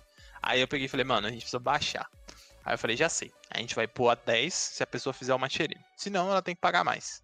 E aí, tipo, com essa, os caras. A, a gente baixou o preço, continuou pagando prêmio e a gente, na real, começou a pagar mais. Porque o negócio dava. Como. Como todo mundo tinha que fazer, senão ia pagar mais, e ninguém, Sim. cara, quando dói no bolso, ninguém quer. Então, tipo, se eu falo pro cara assim, então, mano, é, você fez macherino? O cara fala, fiz. Então, beleza, 10 reais. O cara fala, não fiz, então, beleza, você vai pagar 15. Puta, posso fazer agora? Pode. E aí, cara, tipo, toda semana eu tinha que explicar, pra DM do macherino que. Por que Nossa. tem tanta gente. Por que, que tenta Criando gente fazendo o mesmo IP? Ela fala, não, Ah, é porque puta. tem isso aqui, a pessoa tá lá, tá? Ela fala, ah, não, beleza. Aí, tipo, depois de umas três vezes ele entendeu. E aí, é... É, mas era foda na, na- a Combat Club tem esse problema até hoje com o Matilha, na verdade, porque no online, cara. você não é, pode cobrar, não adianta. Não, não, e no presencial, sim, você- todo mundo tem que passar por você pra pelo menos pagar outra parte da, da inscrição. A gente tinha pulseirinha, né, de, de quem Uhum, tinha pagado a inscrição, então, é, e também tinha essa pulseirinha, porque, enfim, pra, pra galera do bar saber quem era o nosso público, pra poder ter métrica, né, de como é que Sim. tava, de- do, do que os caras estão gastando, não. Então, assim, todo mundo passava por nós e a gente podia controlar o Matilino. No online isso é impossível. A gente já tentou fazer assim, mano, nós vamos encerrar a inscrição uma hora antes e aí nós vamos conferir um por um dos inscritos e quem não fez Matilino nós vamos dar DQ. Mano, é um puta trampo, mano. É foda. Não, não dá. E que custa o filho da puta fazer, mano? Isso que, Então, isso é que me que- deixa puto, cara. Antigamente era mais difícil, né? Mas agora, no Macherino, você pode. Eles já têm um sistema de bracket bem competente. Não é um supra-sumo, não é um challenge, não é um Smash GG, mas já funciona. Então, para eventos menores, dá pra fazer full Macherino, ó. Inscrição Direto é por lá e pra, e pra fazer inscrição você precisa de, no mínimo, sei lá, um dólar de contribuição fora o cupom. Então o cara tem que fazer as quests, não tem o que fazer. Pode crer. Só que aí você começa a entrar naquela questão, tipo, pô, mas aí eu As faço quest- mais de um as quest evento. cita, né? As É. e- Tá, tá, tá, tá. Sempre tem essa desculpinha. Fala, beleza, então pelo menos o cupom você tem que colocar. E Uhum. aí, mano, você você limita o cara a, a fazer isso. Mas antigamente não dava, né? Então foi essa a saída que a gente teve. E com o Macherino foi possível a gente mandar a gente. Mano, foi muito da hora, porque aí a gente conseguiu fazer o Tiger per Circuit. Tiger per Circuit, né? Que Uhum. foi o circuito que nós fizemos aí que tava um monte de gente de. Cara, Curitiba, Rio de Janeiro. é, Curitiba, Rio de Janeiro. Rio de Janeiro tinha duas Tinha duas, né? localidades. Era região dos lagos e. região dos capital. lagos e, e capital. É, e tinha mais uma. Minas Não, é- Gerais. Não, é Curitiba e depois tinha uma resto do Brasil, né? Que era um, um, um grupão. É. E aí fez o circuito que pagou bem, pagamos mil dólares de premiação. Cara, Porra. é, foi muito dinheiro na época. E assim, sem nenhum tipo de patrocínio direto pro, pro Uhum. prêmio, entende? Uhum. A gente tentou. Tinha o patrocínio do próprio Macherino e tinha os patrocínios, tipo, a Titans descolou coisa, né, deu óculos pra todo mundo, a. A Razer. Não, a Razer não mandou, a Razer mandou no outro evento. A gente conseguiu alguns patrocinadores e tal. Então, assim, mas o, o- a Capcom deu pôster pra gente autografado e tal. Mas o, o core mesmo era era o Macherino. Então só foi possível por causa disso. E aí também deu um fôlego pra galera diminuir o custo de inscrição. Sim. E aí, pro caso de evento online, foi ainda melhor, porque o evento online era tipo assim, a gente faz torneio por fazer. Aí com, com a, o Macherino, as pessoas tiveram a opção de ganhar dinheiro sem tirar a mão, sem pôr a mão no bolso, entendeu? Tipo, Uhum. só, só ganha. É só, só vantagem. Só que aí o cara acha ruim poluir o Twitter dele com Exato. meia dúzia de RT lá pra ajudar com, com a comunidade. Enfim, cada um com as suas decisões, né? Mas eu acho essa decisão como. Tem um áudio que é assim, né? Respeito sua decisão, eu só acho que ela é burra. Né? Exato. Exato. Pois é, e você falou disso, né? Assim, a gente tem essa questão dos torneios pagos contra os torneios free, assim. No presencial isso é muito comum, o torneio pago, né? É, é muito. Sim. E é, e é Uhum. uma, uma cultura aceita, né? Porque você tem todos os custos de tudo mais, de, de, de- de localização, de equipamento e tudo mais. Online, como eu disse, a, a comunidade do Magic, por exemplo, tá muito acostumada. Não tem torneio free no Magic. Todo esse torneio de 5 mil dólares que eu participei é 5 dólares de inscrição. Todo mundo paga 5 dólares de inscrição sabe? Então, assim, e, e é, é o que faz a cena girar, sabe? Só consegue dar 5 mil dólares de premiação porque tem 5 dólares de inscrição, tá ligado? E faz a coisa acontecer. Mas eu vejo tanto no Hearthstone quanto nos fighting games online, a galera torce o nariz bonito para inscrição paga, cara. Os caras não querem pagar a inscrição. Eles, mano, eles acham que trabalho de, de, de, de tocar bracket é fácil, sabe? De correr atrás de patrocínio. Mano, Né? É, Foda. cara, assim, eu entendo os dois lados da moeda, tá? No caso do Hearthstone, não. Não entendo, porque eu não fui competidor de He- Hearthstone. Por isso que eu Uhum. tô falando. Chamem o Kang, o Kang é da hora. Vocês vão bater um papo legal com ele e eles têm os dois lados O- das duas comunidades. o Kang, que já foi pra Mundial Físico de, de Magic, cara, com tudo Mano, o pago Kang já pela Wizards of the Mundial. Coast. O, o Kang já foi pra Mundial Físico de Yu-Gi-Oh! Já foi pra Mundial Físico de Magic. É um. Caraca. É um Antes puta do jogador de Didi- street. É, É, um puta antes do de. Didi, ele era o melhor qualificado da, do Brasil na Evo. Antes do Didi pegar o top 8, né? Uhum. E ele ganha dinheiro com Magic até hoje. Então, tipo, Nossa, e ele foi sim, não. competidor de Hearthstone e ele streamava e, mano, ele mandava benzão. Tipo, dava tinha 400 pessoas assistindo ele. Foi no auge do jogo, né? Uhum. Na época que todo mundo só falava de Hearthstone. Bem, bem E lembrado, aí, vou, tipo, chamar, vou chamar o Kang um dia. Chama ele que o moleque é brabo. E aí, é, o- tipo, eu entendo o lado da, da- do, do competidor de fighting game, porque o online é uma bosta, então, tipo assim, você paga pra Uhum. sair, às vezes, no dado, né? No, no, no, no flip coin, é triste, tá ligado? Não, não que Só- o Hearthstone seja diferente, né? Porque É. você muitas vezes joga uma carta que joga uma moeda pra cima e quem levar a moeda ganha. Mas Então, aí faz parte do meta do jogo, né? Tipo, Cara, mas- imagina, vou jogar, puta, a conexão não bate. E aí, o que, que você faz? No É. offline você não tem esse problema, né? Então, Cara, mas assim, eu acredito que é muita questão de. Assim, o Magic. O Magic hoje. Hoje. O Magic tá focado no online. Porque é a única opção. Assim como o Pokémon precisou correr pro online, porque a única opção, o evento presencial, não tá rolando. Mas, em sua grande maioria, os caras que jogavam campeonato em bar de RPG, de Magic, em livrarias, etc., os caras já estão acostumados, assim como o pessoal do FGC presencial, do tipo, o A cara pagar. está disposto a sair de casa. E, cara, se você está disposto a sair de casa para ir jogar um evento, meio que tá claro que você tá disposto a pagar uma, uma taxa, Sim, sim, porque sim, tem sim. o local, tem aquele negócio.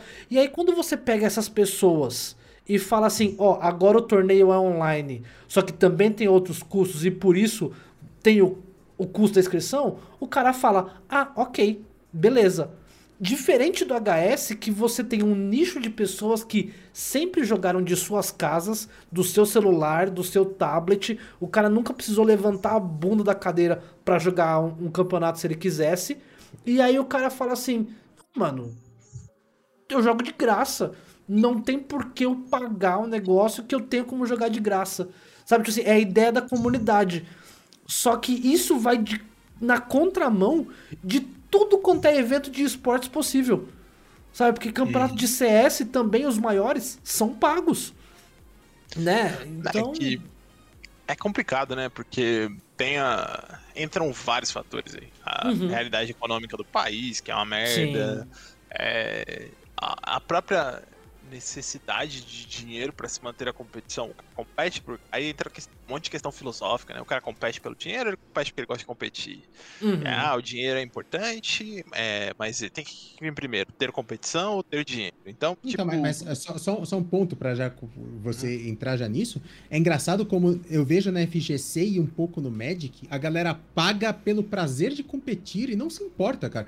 Eu, eu nunca. Eu, eu- eu sempre paguei o TUC e, e pagava desde o começo. Inclusive, é, fazendo parte da organização do TUC, a gente pagava inscrição. Porque é, tinha que entrar pro pote, né, cara? Não, não, não, não tinha Uhum. como brotar o dinheiro. Então a gente pagava. Eu, eu, eu tinha certeza que eu não ia ver esse dinheiro de volta, sabe? Diferente do Magic, que eu felizmente tô conseguindo pegar um pouquinho de dinheiro de volta em algumas situações. Mas ó, na FGC eu sabia que eu não ia, mas eu pagava pelo prazer de competir. Mas em alguns jogos parece que a galera não tem isso, tá ligado? A galera, ah, se for de graça eu vou, mas se tiver que pagar, não. Eu não vou competir. É, no, no Fighting Game, a Fighting Game não existe prazer nenhum de competir online, né? Esse é o ponto. O Não, não, Lema mas, mas, que- mas, mas não online ou não online, assim, mas é o prazer de competir, sabe? Sim, Parece sim, que sim, sim. É- assim, tem, tem gente que não se importa de pagar por competir e tem gente que Sim, fala assim, sim, não, eu só vou competir se for de graça, senão não, não vou. É, então, o, o, o conceito de torneio online pra mim é, é muito torto. Eu não gosto. Não jogo, inclusive. Joguei só do Uhum. Gran Blue porque eu tava adorando o jogo e não- era a única opção. Era bem no começo da pandemia. Eu falei, ah, é por pouco tempo, né? E São aí- só uns dois meses. É, eu falei, não, uns três meses aí, tá tudo certo, resolvido. Provavelmente até o fim do ano. Meu aniversário já comemora com a aglomeração, que era em novembro, né? Falei, Aham. Meu aniversário, é- tô indo pro segundo aniversário já sem, sem aglomerar. Né? E. E aí, tipo, é assim, mas quando se pensa em. É que é complicado, né, cara? Cada um decide por cada um, mas a- a- o que a comunidade. O que a comunidade decide, é, no final, é, é o, a somatória dos membros dela, né? Se você olha pra comunidade do Free Fire, por exemplo, cara, Que você tá. isso, hein? Nossa. É, se você-. É, se que você cobrar um real de inscrição, não dá gente, porque, cara, É. a galera Fire é economicamente mais difícil, né? A galera muito, só, às vezes só tem o celular ali e tal. Mas eu também acho que a gente tem essa percepção porque a gente é organizador. Porque a gente Sim, sabe sim. dos perrengues, sabe? A, a gente sabe o que é tocar uma bracket, sabe? Ali até altas horas da madrugada e o evento rodar e, e não receber um centavo por isso. A, a gente passa por esse perrengue, então pra gente que está do lado de cá, sabe? É muito mais fácil de enxergar o, pô, eu vou pagar pra participar de um campeonato. Porque os Ah, caras estão ali, certeza. os caras estão fazendo. O cara que só tá habituado a jogar, sabe? É, para ele, a chave roda milagrosamente automaticamente. Ele jogou ali, o placar foi automático, né? Cara, então ó, tem muito lá. isso. Mas vamos lá. É, nesse ponto, o Bra... pelo menos na FGC, né? Uhum. O brasileiro, é, o organizador brasileiro é trouxa. Muito trouxa. E eu vou falar bem sério aqui agora. Porque os- as plataformas todas já tem self-report, já tem Uhum. tudo pra bracket rodar sozinha. É, e aí você chama o administrador em caso de problema. É, Hearthstone, infelizmente, é, essa, isso é bem. roda bem, cara. A galera Então, faz o report bonitinho. Então, assim, vocês rodam do jeito que vocês quiserem, entendeu? Mas o problema no, na FGC é que isso não é normal, tá? A galera fica, não, ah, repo- pra que eu reporto? Ah, reporta pro site, ué. Você tem que falar pra alguém, Né? já fala pro site o que, que aconteceu. E, e aí a galera fala, ah, mas essa galera não vai aderir. Mano, você. Campeonato chega Brasileiro de uma hora- um abraço. É. Chega uma hora que você tem que ser firme, mano. Você tem que falar, ó, é assim que faz. Acabou. Uhum. Se você não quiser, não vai funcionar. Se você não quiser, você não vai participar. E aí, tipo, gera um, um burburinho ali no começo, depois todo mundo se adapta e vai que vai, entendeu? É, mas a galera tem medo, fica assim, ai, não, mas Sim. como é que vai ser? Cara, bota as coisas. Deixa as coisas, dá responsabilidade na mão das pessoas, porque se você já tá não tá cobrando financeiramente, né? É, tem que cobrar Uhum. de algum jeito. Então, beleza, eu não vou ficar aqui trabalhando pra você, velho. Se vira aí. E se o cara não manda- pra caralho, né, cara? É, então, se o cara não mandar o resultado da partida, ele já toma DQ e foda-se, pau no cu dele, entendeu? No final, as pessoas se ap- aprendem a fazer. E, e- aí é, vira exceção e não regra, entendeu? Tipo, a exceção é você ter que reportar o resultado e não a regra. Porque a comunidade de Hearthstone, ela faz, não faz? Então, tipo, por que a comunidade de Fighting Game não consegue fazer Então, isso? Então, é, mas é, é o que eu falo que é perigoso, né? Por exemplo, hoje a gente tá numa, numa era onde cancelamento digital é algo muito forte, né? Então, e aí, cara, na boa, é, é porque, eu- falei, eu não tenho essa experiência que vocês tiveram, sabe? Tipo, do presencial ali. O, o meu negócio sempre foi, tipo, no online. Mas, cara, durante. É, que nem eu, eu tava levantando o meu, é, meu histórico né, do ano passado. E tipo assim, cara, eu produzi, né, seja produzindo evento ou transmissão, tipo assim, 48 campeonatos ao longo do ano de 2020. E, e, cara, em muitos rolou de tipo assim, o player chegar e falar assim, cara, não sei postar. Sabe, tipo assim, não, não sei colocar aqui o resultado. Ou sei lá, o player falar alguma coisa meio absurda, sabe? E no começo eu ficava muito refém do tipo assim, cara, eu tenho que carregar esse cara aqui, tipo, eu tenho que dar na boca do cara. Porque, Ainda tipo, ainda mais se. que uma parte desses eventos era oficial da Blizzard, né, cara? Exato, Você tava representando exato. uma empresa, né? É, não, é Exato. um outro ponto. Eu tô, eu- tô pensando mais na cabeça pequena ali, né, de FGC. Aham. Óbvio. É, mas aí, aí que tá. Se você tem um aval da empresa, você pode ser um pouco mais rígido também. Fala, gente, ó, as regras estão aqui. É nesse, nesse ponto que a gente peca, entendeu? Como a gente tá Uhum. muito ali no. Faca no pescoço mesmo, né? Tipo, tem que pegar, tem que fazer, não tem tempo. É um negócio que a gente faz com o nosso tempo livre, então necessariamente a gente não tem muito tempo livre. Mas se você ir lá e criar um guia certinho, assim, ó, é assim que faz. Faz um videozinho ali de 30 segundos, ó, é assim que Uhum. tem que Eu, eu- fazer. eu Tem fiz vídeo que- ensinando a fazer materino. Eu fiz vídeo É. ensinando a fazer materino. Passo a passo. Cara, mas é. Então, é- é- É o caminho, eu entendeu? acho- Aí, tipo, ah, mas aí as pessoas não estão vendo. Cara, vai direcionando pra lá, uma hora funciona, entendeu? A Sim. questão é, é, dá, não dá, isso eu tô falando como organizador de fighting game, não dá mais pra você ficar fazendo o trabalho dos caras, Da entendeu? boca Eles têm é. uma função, é, ele, tá- ele tem que jogar, saber que ele jogou, quanto foi o placar e ver a próxima partida dele. Isso tem que ser função dele, entendeu? Não pode ser... É, Deixa eu cara. acho, eu acho engraçado isso que eu vejo no HS, por exemplo, que aqui no Brasil a gente tem muito o, o jeitinho brasileiro, sabe? Que é assim, tô jogando eu contra o Vinícius. E aí deu algum perrengue na nossa na nossa match e o Roma é o admin brasileiro. Eu chego pro Roma e falo, Roma, ó, deu aqui um problema. O Roma é o admin brasileiro que, tipo, não, vê aí com o Vinícius se ele não conseguiu conectar. Não, refa dá pra refazer a partida? Não, tem print. Sabe, tipo, meio que a nossa ginga de conversa brasileira vai pros torneios. E eu vejo que lá fora é muito a parada do tipo, eu chego pro admin gringo e falo, ô Roma, aqui ó, o Vinícius tomou desconnect. Pronto, Vinícius desqualificado, Morph passou. E não tem o que o Vinícius queira fazer, porque os gringos são muito tipo, não tem conversa. Sabe, tipo, É, você porque- sente isso também? Ah, Então, é porque o combinado não sai caro, né? É, Aham. As regras desses torneios é, estrangeiros são muito duras. Cara, eu tomei um DQ no, no Final Round por causa de dois minutos. É, e tomei, e é isso, entendeu? Sim. Não, não existe esse negócio de não, mas eu quero conversar. Não tem conversa, velho. Você Uhum. atrasado, você tá. Porque quando você tá errado, você sabe que você tá errado, entendeu? Esse é o ponto. Quando Uhum. eu atraso, eu chego atrasado, a pessoa me dá uma bronca, você não vai discutir. Você sabe que você chegou atrasado, velho. Você sabe que você Exato. fez besteira.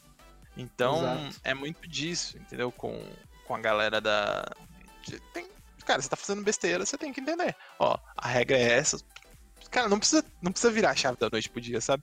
Fala, ó, gente, a partir de agora o self-report é parte do negócio. Uhum. Aí você dá um tempo pra galera, falando, ó, beleza, depois desse tempo, a partir de agora é obrigatório. Quem não fizer vai tomar DQ. Então você cria uma transição ali. Mas o que não dá é que. O Jai, o Spider que o diga.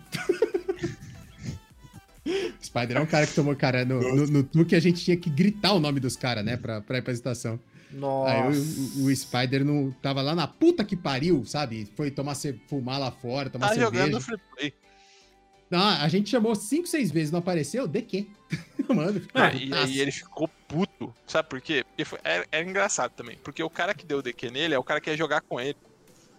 Então, Nossa. tipo, ficou aquela cara de tipo, mano, você me deu o DQ porque você ia jogar comigo, tá ligado? Aham. Só que, velho, tipo, a gente chamou várias vezes. Mano, a gente dava uns 10 minutos pra pessoa aparecer. Isso não é normal. Cara, a gente comprou um megafone uma vez pra chamar os caras. Cara, a- a- Então- agora uma coisa que é interessante, puxando esse assunto aí, inclusive, é, é um negócio que eu vejo que é comum no, no fighting game. Eu já comentei isso com o Roma, e é um negócio que no HS é um negócio que eu sempre falei pro Roma, mano, não dá pra fazer isso.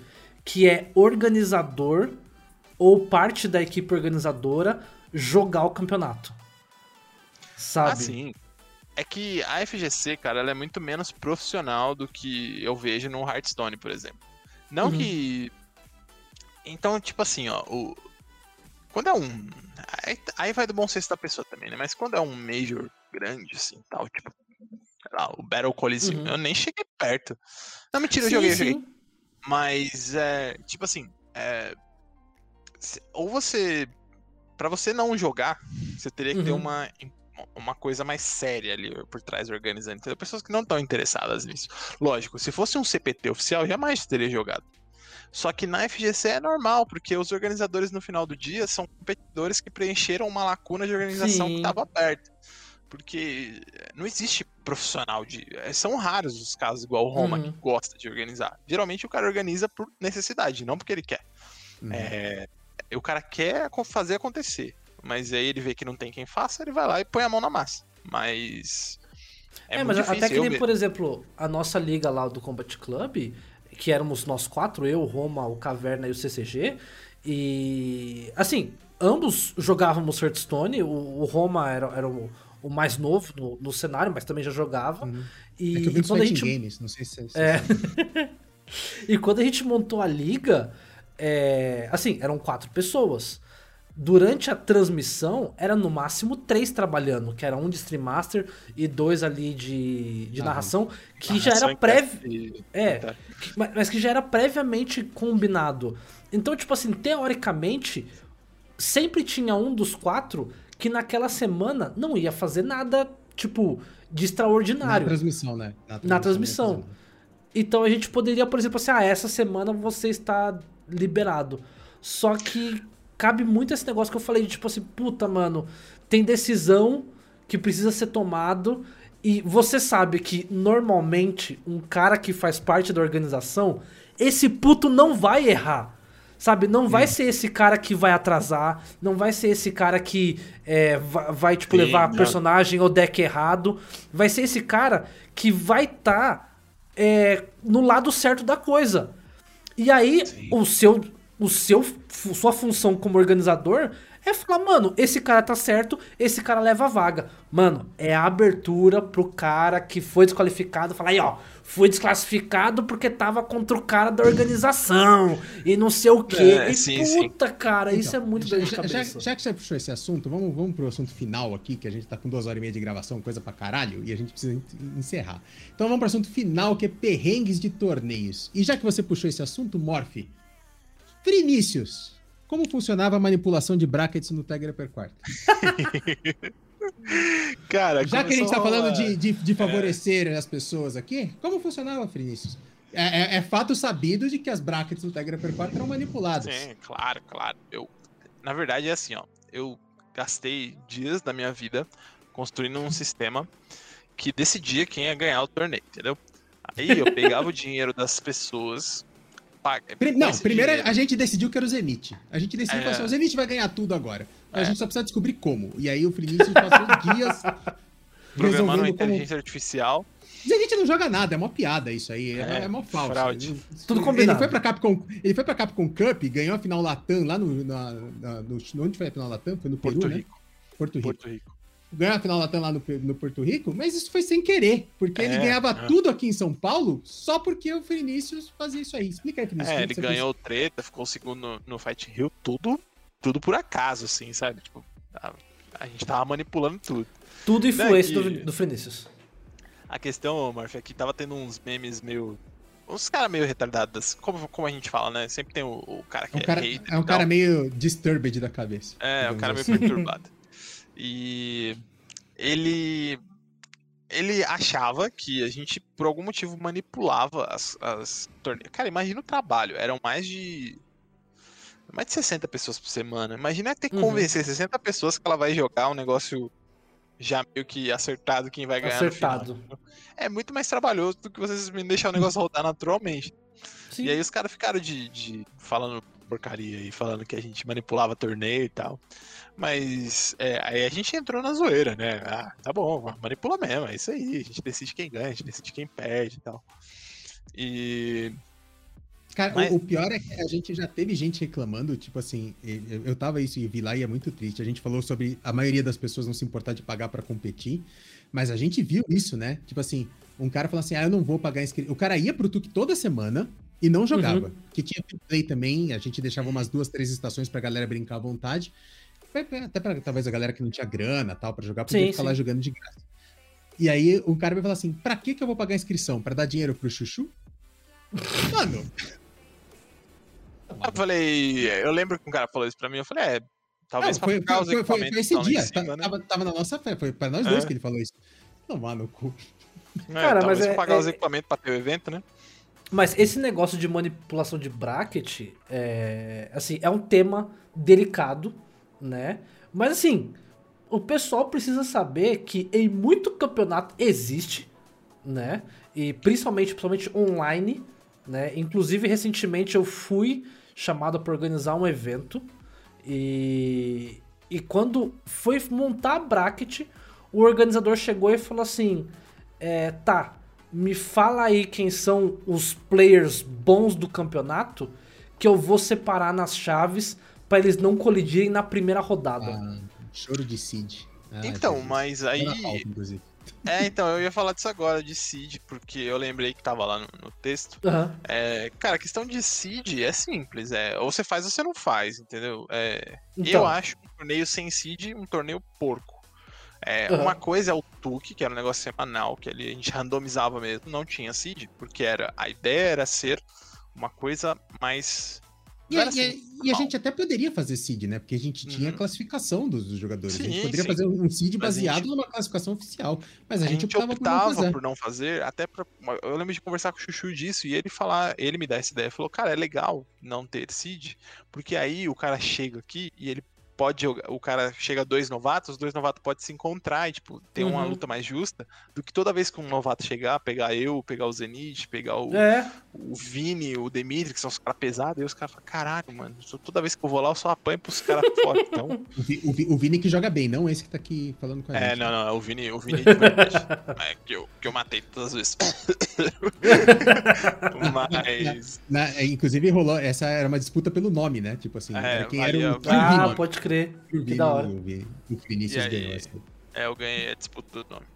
E. E aí, assim, é, aí, como que eu fazia no caso, né? Eu tinha o seed nos torneios locais, quando a gente foi fazer o Battle Coliseum, o Ultimate Cross Counter, que foi um torneio que só deu São Paulo. Tinha dois caras do Rio. O meu, meu seed principal era simples. Ah, nível. Então os melhores vão ficar cabeça de chave. Uhum, É, até porque é assim que faz no mundo inteiro, né? O futebol tem cabeça de chave. Uhum. E aí você separa os cabeças de chave e aí você vai nivelando por baixo e depois eu tinha um outro critério de seed que era local. Tipo, eu não quero que dois caras saiam do Rio de Janeiro, venha pro meu torneio, tenha quatro cariocas no torneio, roda- é. 60 pessoas, eles sejam a primeira luta, entendeu? Pelo menos Uhum. se for pra se trombar, se tromba lá na frente. Então eu fazia um seed baseado nisso, né? Aí quando foi o Battle Coliseum, que foi um torneio maior, que deu mais gente, aí eu usei o seed. O, critério foi o- a classificação do Tuque mais a classificação do circuito. Então os caras classificados no circuito e no Tuque foram cabeça e subcabeça de chave. Não sei se é subcabeça, é segunda, segunda, segundo seed, o É, negócio assim. segundo seed, né? É seed 1 e Uhum. seed 2. Seed 1, Seed 2, e aí eu comecei a Isso. distribuir as pessoas embaixo conforme o, o nível mesmo. Mas é isso, tipo, tem que ter seed. Se você não manip... manipulação de bracket, Ah! Ah! Tá, se tá, você não clipa, manipular clipa. as pessoas que vão entrar, acontecem umas coisas bizarras, tipo, aconteceu no no Battle Coliseum antes da gente entrar na organização, que foi o que foi organizado lá na Espaço Fit Eventos. Mano, em uma bracket, em uma, em uma bracket, deu. Tipo, sei lá, tinham 10 favoritos do torneio, 8 estavam em uma, em uma pool. É tipo, mano, só sai um, só saíam dois pool. Então, tipo, as finais do torneio aconteceram ali. Aí você viu uns caras muito nada a ver lá na frente. e Aham. Os caras bons caindo tudo atrás, porque o negócio tava mal feito, entendeu? Você tem que gerar esse equilíbrio até pros outros jogadores estarem num ambiente, tá todo mundo correndo pela mesma raia, entendeu? Se você cria Uhum. muitos obstáculos, o caminho da pessoa fica muito mais árduo e aí entra a questão do mérito. Pode crer, pode crer. Bem. E, e, rapidinho, então, perrengues de torneios. A gente, cara, a gente teve um perrengue muito feio na primeira edição do, do Combat Club de Hearthstone, né, Morph? O que, que, que, que eu Uhum. fiz de errado? Ah, eu, eu startei a, a, a bracket meia hora antes. tipo assim, o torneio tava marcado pra sete e meia e eu, na minha cabeça era sete horas. E aí eu dei start na bracket. E aí, tipo, tinha gente que não, não- nem tava no PC, tá ligado? Porque os caras ta- tava tudo certo, era sete e meia. Aí eu falei, ai, caralho, era sete e meia, não era sete. Aí eu dei stop e recidei a, a bracket, né? Porque, tipo assim, teve gente que não tinha dado check-in, tá ligado? E, e essas pessoas têm direito de dar check-in no, no, no que tava marcado meia hora depois. Mano, meu primeiro torneio, cara, de Hearthstone, eu tava nervosão, cara, porque, mano, eu já eu organizava Tuque fazia dois anos já, mas, porra, era a primeira vez no Hearthstone, né? E, mano, nossa, eu tomei rage pra caralho aquele dia, mano, da galera falando que bosta de organização, tomar no cu, não vou jogar mais. Eu lembro de vocês, viu? Eu sei que Mano, é, a, a vez que você erra, velho, é a que você vai mais tomar pedrada na sua vida, velho. Não é? Mas você vai tomar assim. É sem ideia. Eu lembro uma vez, mano, que eu discuti com o Thomas, o Brolinho, no chat. Porque, eu, como eu falei, eu narrava os, os Tuque, né? Ou os Tuque não, os. Os FNF. É, tu que E você narrou aí- muito. É, não, era só tapar buraco mesmo. É, E aí, tipo assim, eu não ia narrar Street. Eu não, nem entendia de Street 4. E os caras me. Só que aí, tipo, o narrador furou e aí não tinha ninguém. Aí os caras falaram, mano, narra lá, você que sabe narrar, pelo menos você, você vai dar uma moral. Só que eu, eu não curtia muito o jogo e aí eu, tá ligado? Eu fiquei falando qualquer coisa lá. E aí, mano, os caras me tacou cada pedra, velho. Cala a boca, sai daí, vai se fuder, vaza daí. Mano, eu bati boca com o Thomas e fiquei com raiva dele por anos, tá ligado? Ficou maluco idiota da porra. e hoje o, o cara é meu brother, tá ligado? Sim, Mas, sim, sim. Braninha, Braninha. é, não, o moleque é 10. E aí, tipo, mas enfim. é, quando você erra, mano, todo mundo vai pedrificar, tá ligado? Todo mundo vai te crucificar. Você é o, você é o problema da humanidade, tá ligado? E, e tem uns comentários. a- as pessoas na internet são muito cruéis. Se você erra um, Uhum. uh, offline, assim, tipo, não é penta offline, todo mundo entende, mano. No primeiro tuque eu deixei o Kid Magia de fora da bracket, tá ligado? Nossa. Aí ele falou, mano, tô esperando pra jogar e não joga. Eu falei, caralho, deixa de fora da bracket, mano, deixa eu arrumar. Aí eu fui lá, editei a bracket, Uhum. adicionei eles, refazer um monte de partida do torneio. Enfim, é, quando você erra offline, é tranquilo, tá ligado? A galera te entende. Agora online as pessoas são muito cruéis na internet, tá ligado? E, mano, a galera faz comentário, tipo, ah, que merda, né? Tapado do caralho. Cara, Mas, mano, é, dói. eu... E você tá trabalhando Teve- de graça, mano, pra esses filhos da puta. Teve um, teve um perrengue que eu passei, o Roma sabe desse. Que, assim, já tinha tocado, sei lá quantas Combat Club, eu já tinha feito não sei quantos eventos. E aí eu fui con- contratado pela Blizzard pra fazer alguns eventos da Blizzard, né, mesmo que foram desafios desafios, semanais. semanais. Isso. E, cara, é, o primeiro, assim, quando chegou, tipo assim, era premiação maneira, era um negócio da hora. E, puta, cara, já tinha experiência, eu tava acostumado a fazer as coisas no Battlefight, sabe? Tava, eu tava tranquilo, né? Eu estava ansioso e preocupado pelo número de pessoas. Porque a gente fazia campeonato no, no Combat Club, e a gente pegava 120, 130 inscrições, né? Participando 80 cabeças toda semana. Cara, chegou o primeiro evento. A gente teve, tipo, 1.100 e não sei quantas inscrições. E, no era dia. 512 de cap, né? Era 512 de cap, tipo, a galera tava na lista de espera. Exato, era 512 de cap. Não, era 256 de cap a primeira edição. A primeira edição foi 256. E tipo, no dia teve 600 e poucas pessoas com check-in. E os caras da Blizzard chegou e falou assim: "Cara, não, respeita o cap, é 256, é 256". Falei: "Cara, que bosta".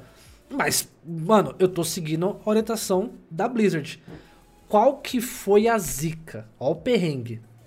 Mano, isso tem registrado no meu Battlefy. Eu fui fazer o seed, né? Aleatório, apenas players que fizeram check-in, porque era né, o, o, o correto, e pela ordem de check-in, né? Que é a opção lá do, do Battlefy, pra priorizar o pessoal que tá ali há mais tempo e não sei o quê. Só É, que, mano, pra é galera uns- da FGC é assim, é 256 de cap, mas ele deixa se inscrever quantos quiser. Aí na hora do check-in, os primeiros 256, não é os primeiros 256 a fazer check-in. São os, os 256 que fizeram check-in ordenados por ordem de inscrição. Então você Exato. tem que ter feito a inscrição primeiro. Você pode fazer esse check-in faltando 30 segundos, não tem problema. Porque ele vai ordenar, no final das contas, por ordem de quem Isso. fez a inscrição. Os, Mas tem que primeiros fazer o 256 que fizeram o Isso. check-in vão ser encaixados na bracket. E aí eu fui e, tipo, gerei a bracket. Cara, deu algum pepino no Battlefy. O Battlefy pegou por ordem de inscrição, mas não pegou a galera que tinha feito o check-in. Ele pegou, tipo, os primeiros 256. Então, tipo, gerou uma bracket com, sei lá, 150 pessoas, mas 70 pessoas que não estavam lá.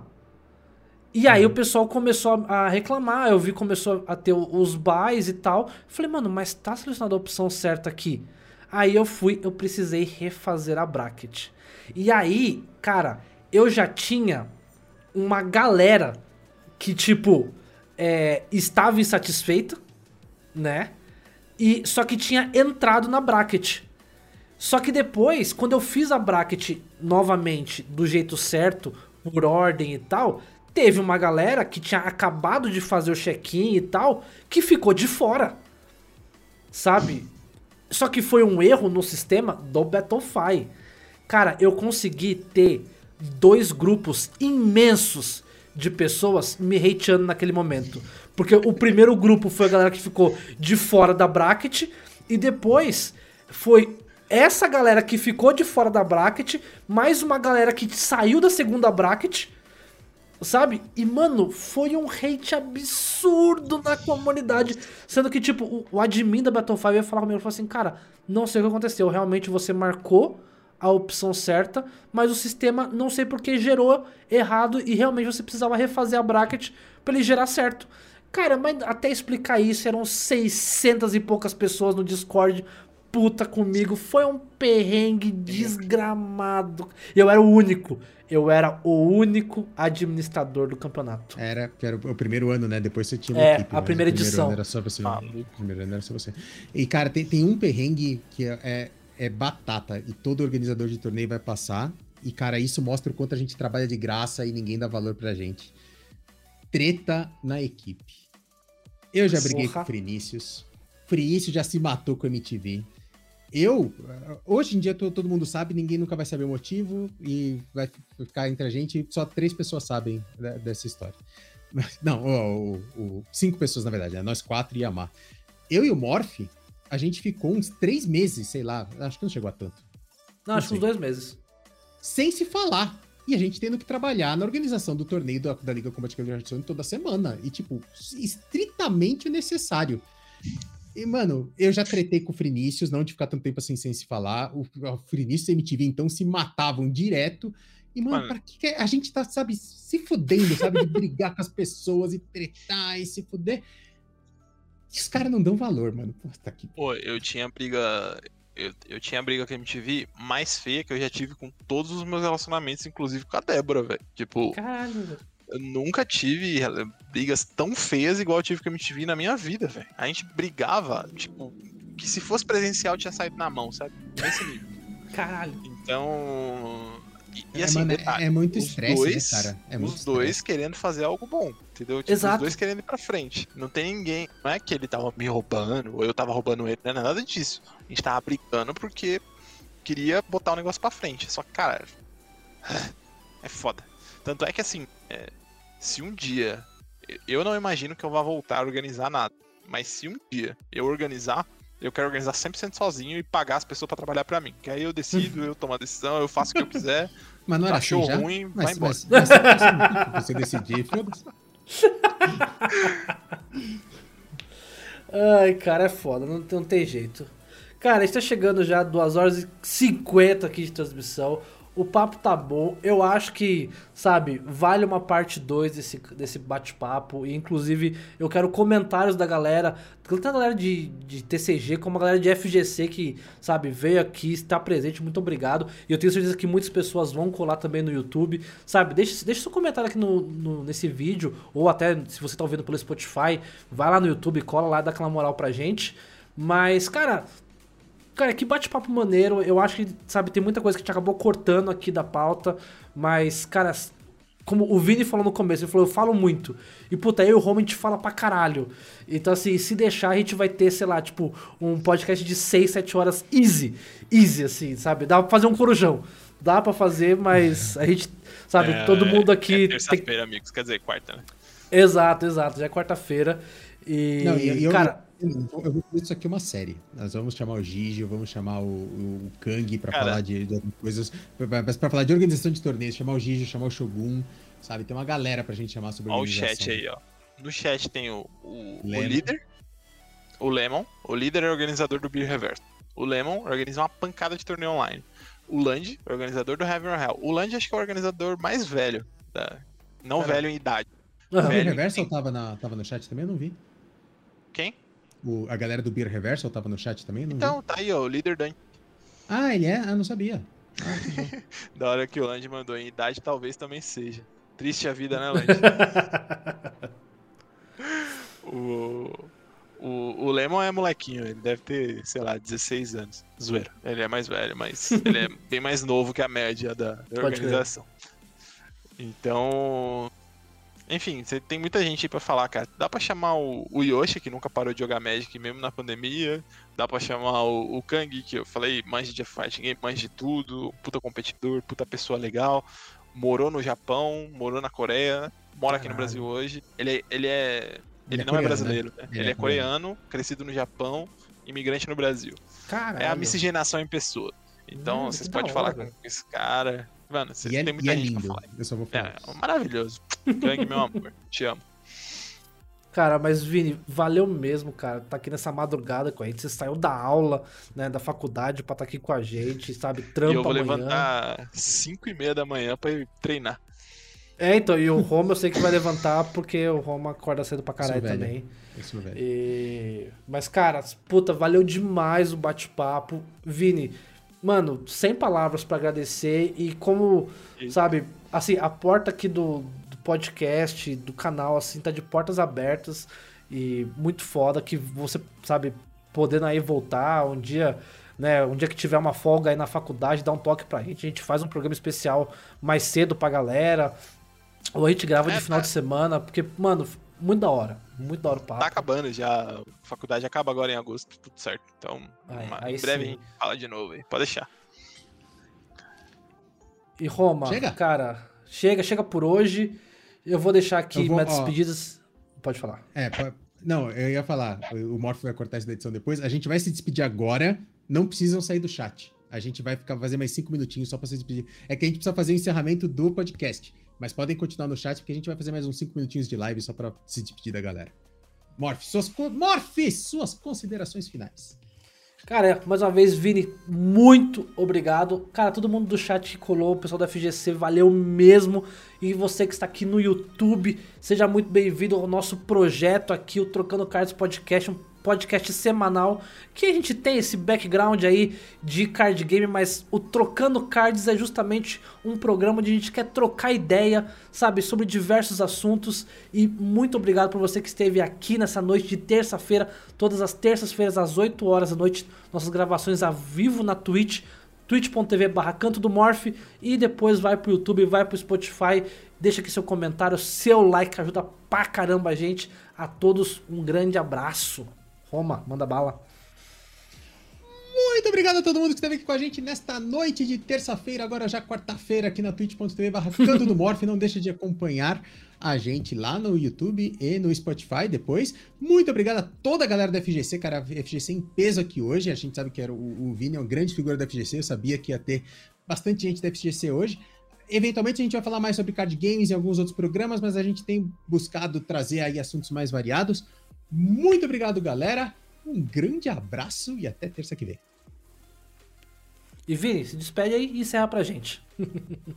Demorou. Bem, galera, obrigado aí pela oportunidade de falar. Tô sempre à disposição. Sou, sou um cara muito tranquilo, só tenho a agenda um pouco cheia.